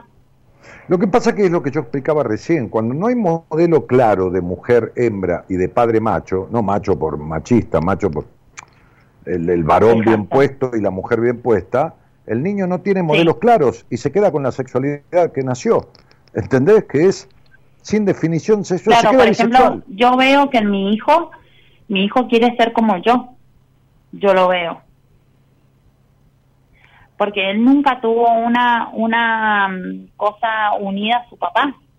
Y mi hija, eh, cuando yo me separé, su papá se, se metió en las drogas y, y ella vio que siempre mamá era la que peleaba, no era papá. Su papá le decía todo el tiempo que se quería morir Mm. Entonces, para ella su papá no, no es un referente de nada. Bueno, pero, a ver, a ver, eh, a ver, querida, a ese papá lo eligió esa mamá y lo sostuvo. Sí. Bueno, entonces esto no es papá, esto es papá y mamá. ¿Está claro? tal cual, por supuesto. Bueno, claro. Entonces, uno por acción y el otro por omisión. Vos fuiste. Exacto. Vos, tuviste un, marido como tu papá, ¿en qué sentido? ¿En el sentido de qué? En el sentido de la parte machista, retrógrada, la mujer tiene que ser claro, Claro, porque vos tuviste un padre abusador y psicópata a la vez, o sea, abusador y dictador. Sí. ¿Me comprendés? O sea, lo, que se llama, lo que se llama un perverso polimorfo, o sea, perverso en todas las formas. ¿Está claro? Sí. Muy bien, entonces ligaste con un marido símil de tu padre en el sentido de la rigidez y todo lo demás, porque vos eras así, estructurada y prejuiciosa. Es decir, lo que atraías era un tipo similar a vos. Tal cual. Y eso es lo que entonces, entonces, entonces, a ver, despacio, ¿qué son las adicciones? Las adicciones tienen que ver con un padre desdibujado y con un castigo a la madre por haber elegido ese padre. Tal cual, de hecho tuve adicción a las drogas y gracias a Dios me rehabilité de esas drogas.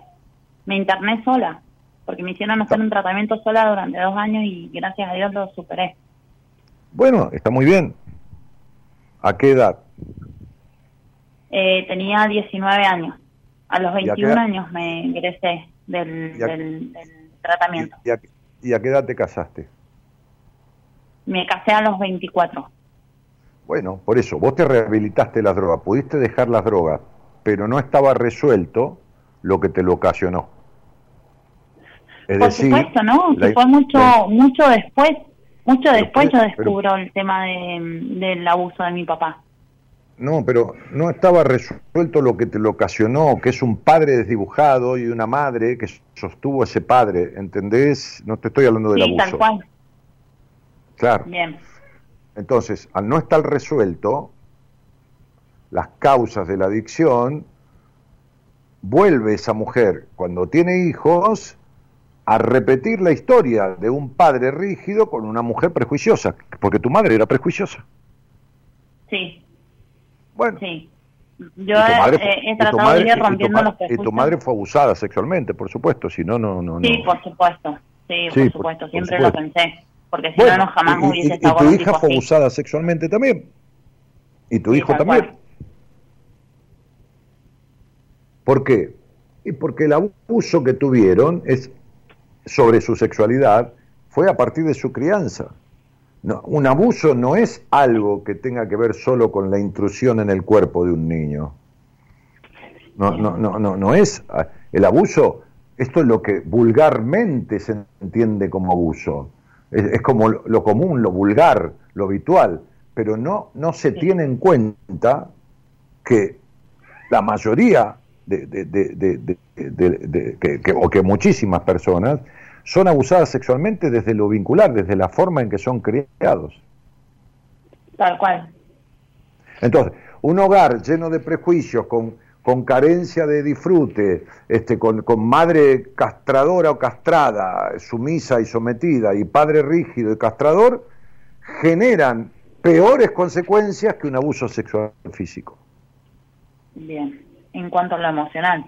Porque, no, en cuanto a lo emocional, lo vincular, lo actitudinal, porque marcan la psiquis, ¿entendés? Bien. Entonces, digo, el, el abuso, el abuso psicológico, este, los golpes, los golpes, los niños que son castigados con golpes, con, maltrato físico, las niñas, ponele, dejan consecuencias iguales o peores al de un abuso sexual físico.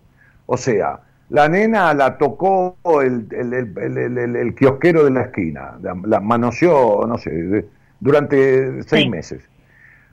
Pero el hogar fue maltratante y golpeador durante mucho tiempo. Bueno, es, ese maltrato físico deja consecuencias peores que el abuso del kiosquero sobre la sexualidad.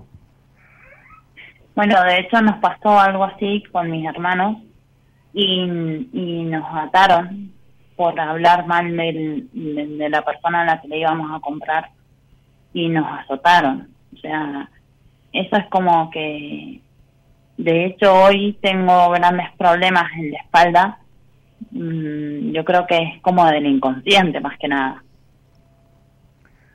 No, no es del inconsciente, es las cargas que llevas de tu historia y la sensación, la, espalda alta, que es lo que te duele, o la baja, o las dos.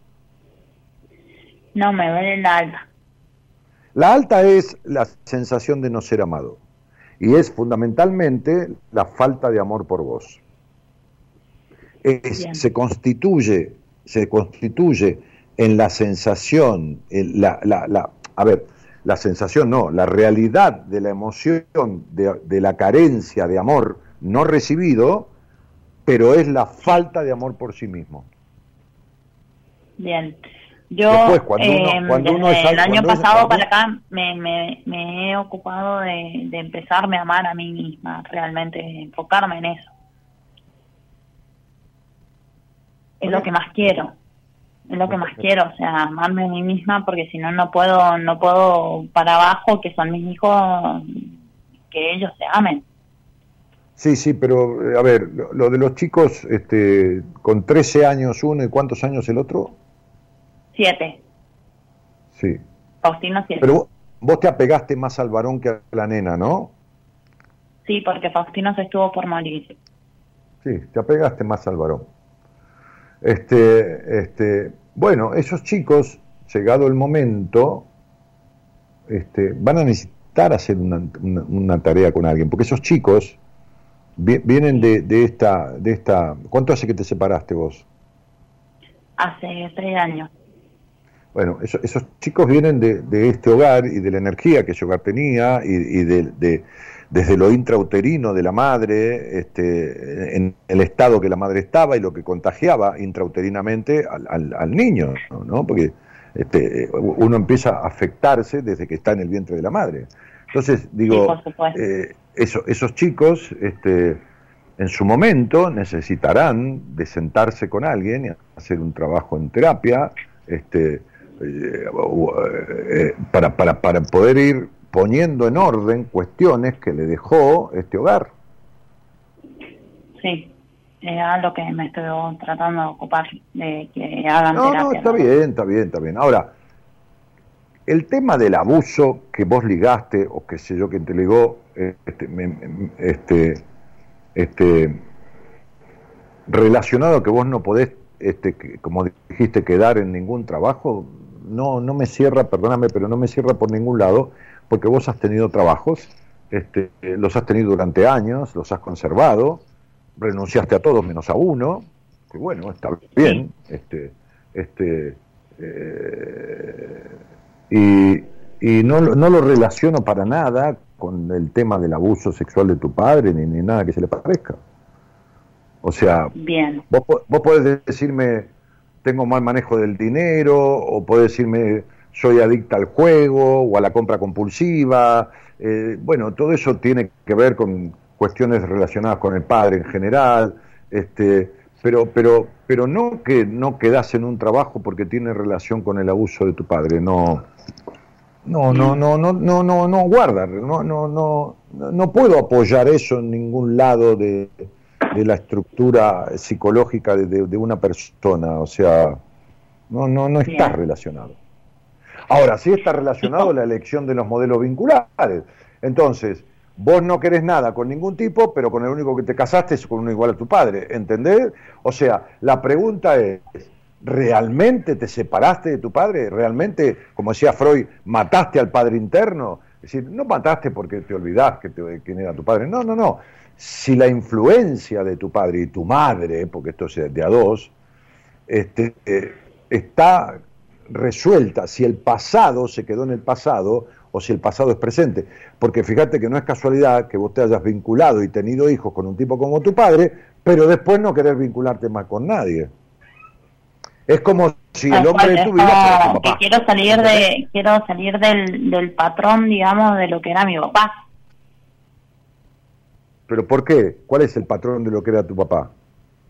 O sea, vos seguís, repitiendo ese modelo de hombre. O sea, vos te ligás con tipos prejuiciosos, controladores, psicopatones o, qué sé yo. No, no, no, pero, o sea, siento que yo me he postergado por ahí, por muchas veces, por no querer equivocarme de decir, seguir buscando como encontré a mi ex marido, no quiero seguir buscando a esos hombres. Entonces yo creo que por tanto tiempo estado sola en no, no, no, Celina, no es así. Espera un poco. ¿Quién dijo que vos vas a encontrar y te vas a vincular con un tipo igual que tu ex marido? Mm. Cuando vos te vinculaste con tu ex marido, vos tenías una sexualidad desastrosa. Y, si, y si tu tema sexual está resuelto verdaderamente, no porque mientas, sino porque está resuelto verdaderamente, los niveles de conexión con varones, porque a vos te gustan los varones, va a ser totalmente diferente. Sí, tal cual, es más, lo siento hoy que es así. Bueno, entonces, ¿por qué me decís que vos no querés vincularte con el modelo y el patrón de tu padre? Si vos no sos la que eras. Si vos superás hoy quiero que sea lo más sano posible. O sea, lo más sano a lo que quiero ser yo y a lo que quiero dar al otro. No, no, no, las cosas hay que vivirlas. No, no, ¿qué puedes hacer? Una encuesta, vamos a hacer un análisis, vamos a agarrar a cada tipo que conoces y le vamos a tener un año en observación, este, como si fuera gran hermano, poniéndole cámaras todo donde vive, donde va y todo demás. Es que eso lo he hecho antes, eso es lo peor. No, no, eso lo he hecho antes, no me sirve, eh, por eso es lo que no quiero. Eh, Celina, ¿cuánto tenés de controladora de 1 a 10 todavía? Eh, hoy creo que 4. ¿Vos crees que 4? Bueno. Sí, para mí hoy cuatro. Para lo que era antes, hoy cuatro. Entonces lo que tenés que hacer con los vínculos es vivirlos. Bueno, puedes decir, quiero encontrar a alguien que se... ¿De, de, dónde? ¿Que pero que hacer una encuesta? ¿Le vas a llenar un formulario? Tenés que vivirlo. Tal cual es. Yo creo que es romper con el miedo que no me lo voy a volver a encontrar más a mi papá. No, es que lo que la mente resiste persiste. Yo tengo mis serias dudas que vos te hayas separado verdaderamente de tu padre. Yo tengo mis serias dudas. Mm. Decime, eh, eh, ¿tenés sueños sexuales? ¿Tenés sueños eróticos? ¿Vos te despertás soñando que estabas teniendo sexo con alguien pero no sabes quién estaba en el sueño? Por ahí me ha pasado, por ahí no. No, nadie te dice que sea siempre. Los has tenido, por eso te lo pregunto. Muy bien. ¿Hasta cuándo recordás que has tenido algún sueño de esos? ¿Hasta hace seis meses, hasta hace un año? ¿Eh? ¿Eh? hasta, ah, ¿Hasta hace cuánto tiempo? Y los tuve, no sé, hasta hace un par de años. Bien.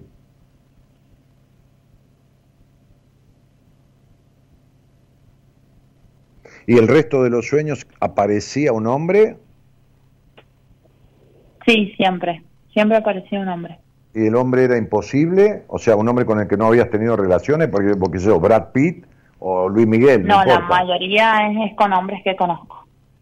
¿Con hombres que conociste y saliste o con hombres que conociste pero no tuviste relaciones sexuales? De los dos. Con hombres que conocí y salí, con hombres que no conocía y, y como que tenía yo deseo sexual. Y esos hombres que conocías y tenías un deseo sexual, ¿eran tipos comprometidos, casados o imposibles? No, todos solteros. Todos solteros. Sí.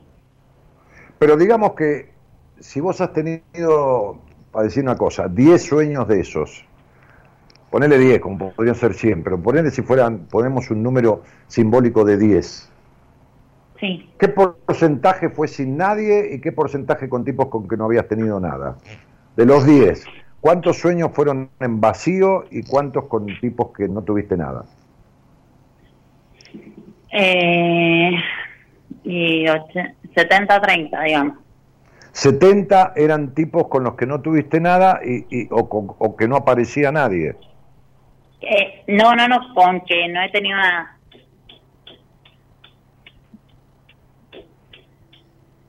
Pero vamos de vuelta. De todos los sueños, algunos eran con hombres con los que estuviste algo, otros eran con hombres con los que no tuviste nada y otros eran sin nadie, no aparecía nadie. Exacto, entonces volvamos. He tenido 70% con gente que no he tenido nada, sí. 20% con gente que he tenido algo y el 10% con, con nadie, que no sabía, que no le elegía la cara, digamos. Y estos tipos que a vos te motivaban sexualmente con los que no tuviste nada, realmente que no te daban bola, no estaban a tu alcance. No, porque realmente, o sea, mm, eh, yo creo que nunca les dije realmente lo que me pasaba. Ah, ok.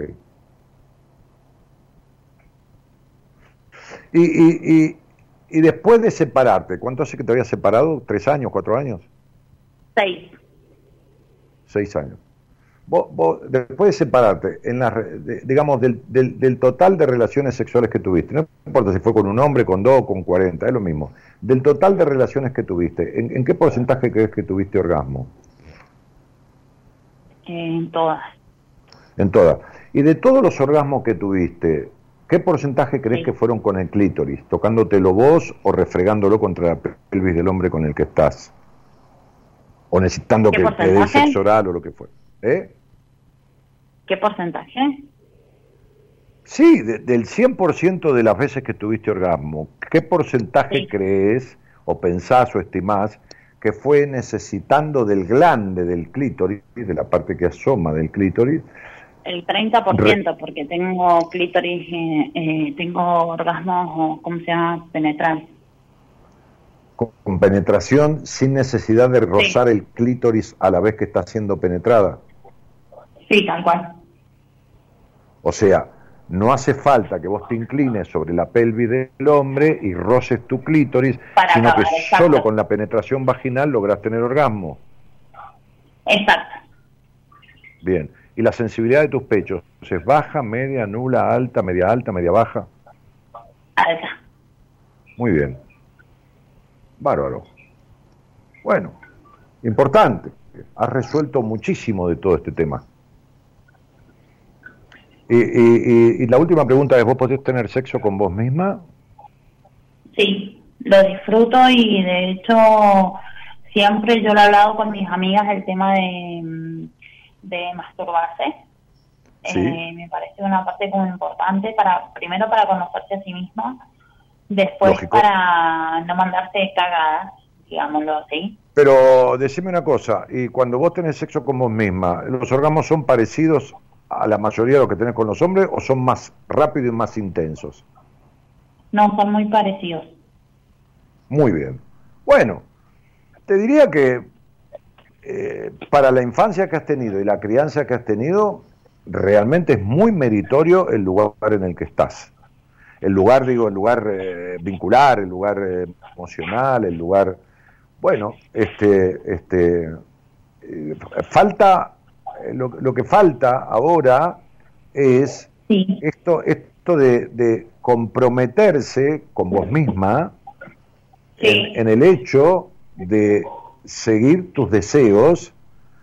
Este, si vos deseas armar un vínculo verdadero de relación, no hace falta vivir juntos ni nada, pero de verdad de armar una pareja, este, eh, eh, tenerlo dejar de esta cosa tan mental de querer que el tipo sea lo menos parecido de esto, lo, porque este, este, porque sucede todo lo contrario, ¿entendés? Bien. Es decir, darte y ofrecerte y comprometerte con vos a una relación con alguien que, que quiera lo mismo, lógicamente, y como estás sanada en la sexualidad, en donde ese alguien empiece nomás a tener cierta conducta similar a tu padre, hoy no te vas a quedar ni un día de más. Bien. No, resuelta la sexualidad, una vez que se resolvió el conflicto con el sexo, las elecciones de las mujeres son totalmente diferentes a las que tuvo siempre antes de resolver la cuestión sexual. Pero además, como nadie está exento de conocer un psicópata, toda mina que tiene resuelta su sexualidad no se queda ni cinco minutos con el psicópata. En donde descubrió un par de conductas controladoras o un par de conductas regresivas, se va a la mierda. No le cuesta nada echarlo. ¿Está claro? A mí siempre me ha pasado eso de que cuando veo que como que son invasivos o como que me siento asfixiada, me voy. Bueno, está bien, hay que ver hasta dónde, qué es para vos asfixia, ¿viste? Pero bueno, este, mira, viví tu vida como se te cante, pero no tomando previsiones de ir con paraguas, con piloto, con crema para el sol, con bronceador, con, es decir, no con 70 cosas cuando vas a tener una relación. Tenela y listo. Sí, a romper el miedo entonces. Sí, claro. Romper el miedo. No, es más que romper el miedo, es seguir al deseo. Si el deseo es vincularme, me vinculo. Con la seguridad con la seguridad, cuando yo le doy el alto a una paciente que ha tenido una historia de psicópatas en la familia y todo le digo, quédate tranquila, salí con quien quieras, que vos no te enganchás nunca más con un psicópata. Mirá, la víctima de un psicópata es una melancólica, que es lo que vos fuiste gran parte de tu vida. Sí, hoy no, no me siento así. No, no imposible. Si arreglar la sexualidad se va a la melancolía, automáticamente. Listo, es así. Eh, ¿no? es, como, es, como, revolcarte en el barro y darte un baño, se va la mugre. si, uno, si una mujer arregla la sexualidad, se va la melancolía y le cambian todos los vínculos. Bien. ¿Está claro? Sí. Bueno, entonces te mando un cariño grande. Ay, muchas gracias Dani, muchas gracias por escucharme, muchas gracias por tus palabras. Estaremos en contacto, ¿sí? Tranquila, un beso grande. Un beso grande. Chau, chau. Chau, querida.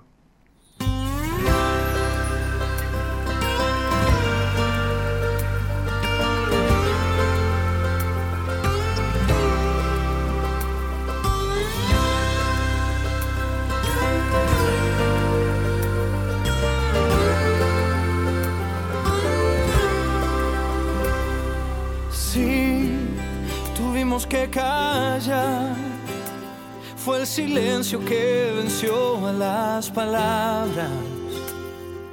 Fue difícil de olvidar y cargar este dolor en nuestra espalda. Cuando aquello que nos duele lo enterramos y después resucitamos del olvido y es peor cuando no hay respuesta a lo que buscamos como locos, preguntamos si mentirnos fue mejor. Guardamos silencio cuando hay tanto que perder, cuando la verdad nos deja al descubierto. Guardamos silencio por temor a no caer y seguimos escapando del infierno.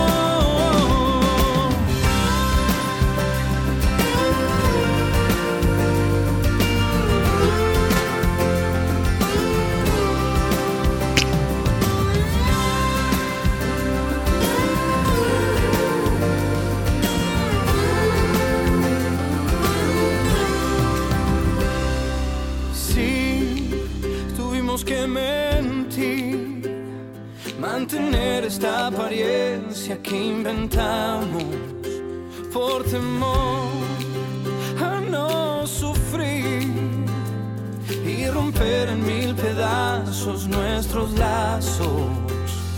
Cuando aquello que nos duele lo enterramos y después resucitamos del olvido y es peor cuando no hay respuesta a lo que buscamos como locos, preguntamos si mentirnos fue mejor. Guardamos silencio. Y claro, mentirnos nunca es mejor. Mentirnos es una estafa, ¿no? La misma estafa que se produjo este, en nuestra crianza.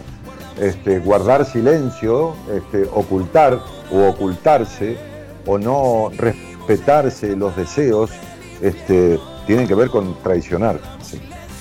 Bueno, nos estamos yendo, ¿no? Este, nos estamos yendo, un programa bastante intenso, ¿no? Se dio toda una cosa muy, muy sexual, ¿no? Este, este, sexual vincular, digo, este, conflictos y traumas generados a partir de abusos emocionales y abusos físicos, ¿no? Este, el de, el de este muchacho Rodrigo fue un abuso sobre lo emocional, ¿no? Este, y, el de esta mujer fue un abuso este, eh, mixto, ¿no? Este, desde lo físico tremendamente perverso y este tipo que hay que matarlo, no tiene solución, hay que pegarle un tiro, listo, ya está. Es tirarlo al río con una bolsa de 70 kilos de piedras y hasta luego que te vaya bien. Este, porque no, no tienen solución, o sea, no, no, no tienen cura.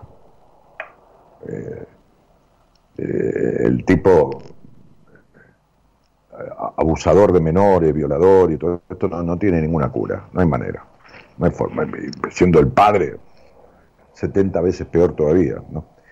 Este, bueno, el tema, el tema es que si no se corrigen las consecuencias de esas situaciones de abuso emocional sobre la sexualidad, abuso vincular, este, o el físico, si no, si no se corrigen, los golpes que dejan consecuencias igual que un abuso sexual o peor, mucho peor, este, este, se repiten. Es decir, se vive en la melancolía, en el vacío existencial, con vínculos distorsivos, ¿eh? este, este, este, y, con, una, con un estado de incompletud, de inconsistencia, de un montón de cosas. Así que digo, a, echar manos a la obra, porque esto se, se, resuelve, pero se resuelve divinamente, sin problema, ¿no? Si, siempre digo lo mismo, ¿no? Si no fuera así, a la gente que yo he atendido, cientos de personas, ¿no? Y sobre todo hace años, cientos de mujeres escribirían ahí, no, mentira, no se resuelve nada, yo estuve con él y, me atendió y escribirían en manada, ¿no? Este, este, y no sucede, no, no falta algún tarado que pone algo que no corresponde, pero no, es cierto, ¿no?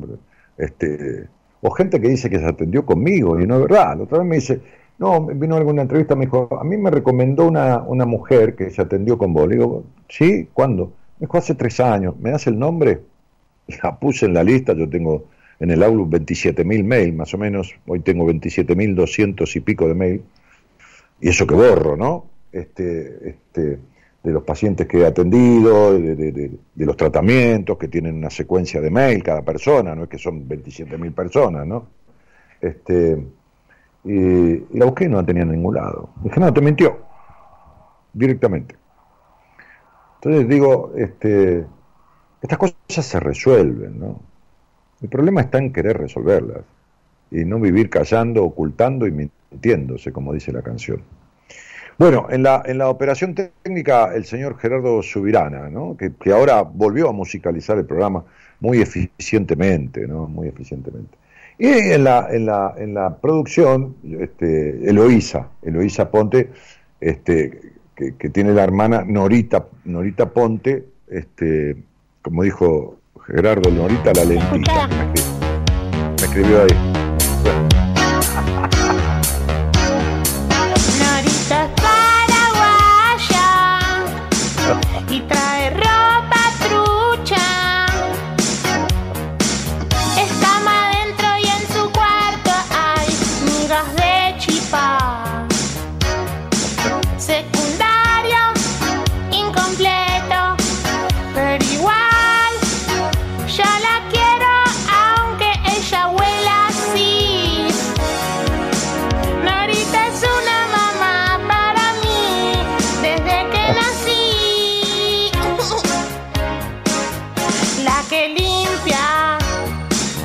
Natalia Larrieri dice, Celina está dentro del 2%, aplausos para ella. Sí, parece que ha resuelto todo el tema de, mamita, que hay una carga tan pesada, pero falta todavía, ¿eh? no hablo de los sexos, falta de lo vincular, ¿no? Esa espalda está anunciando un montón de cosas.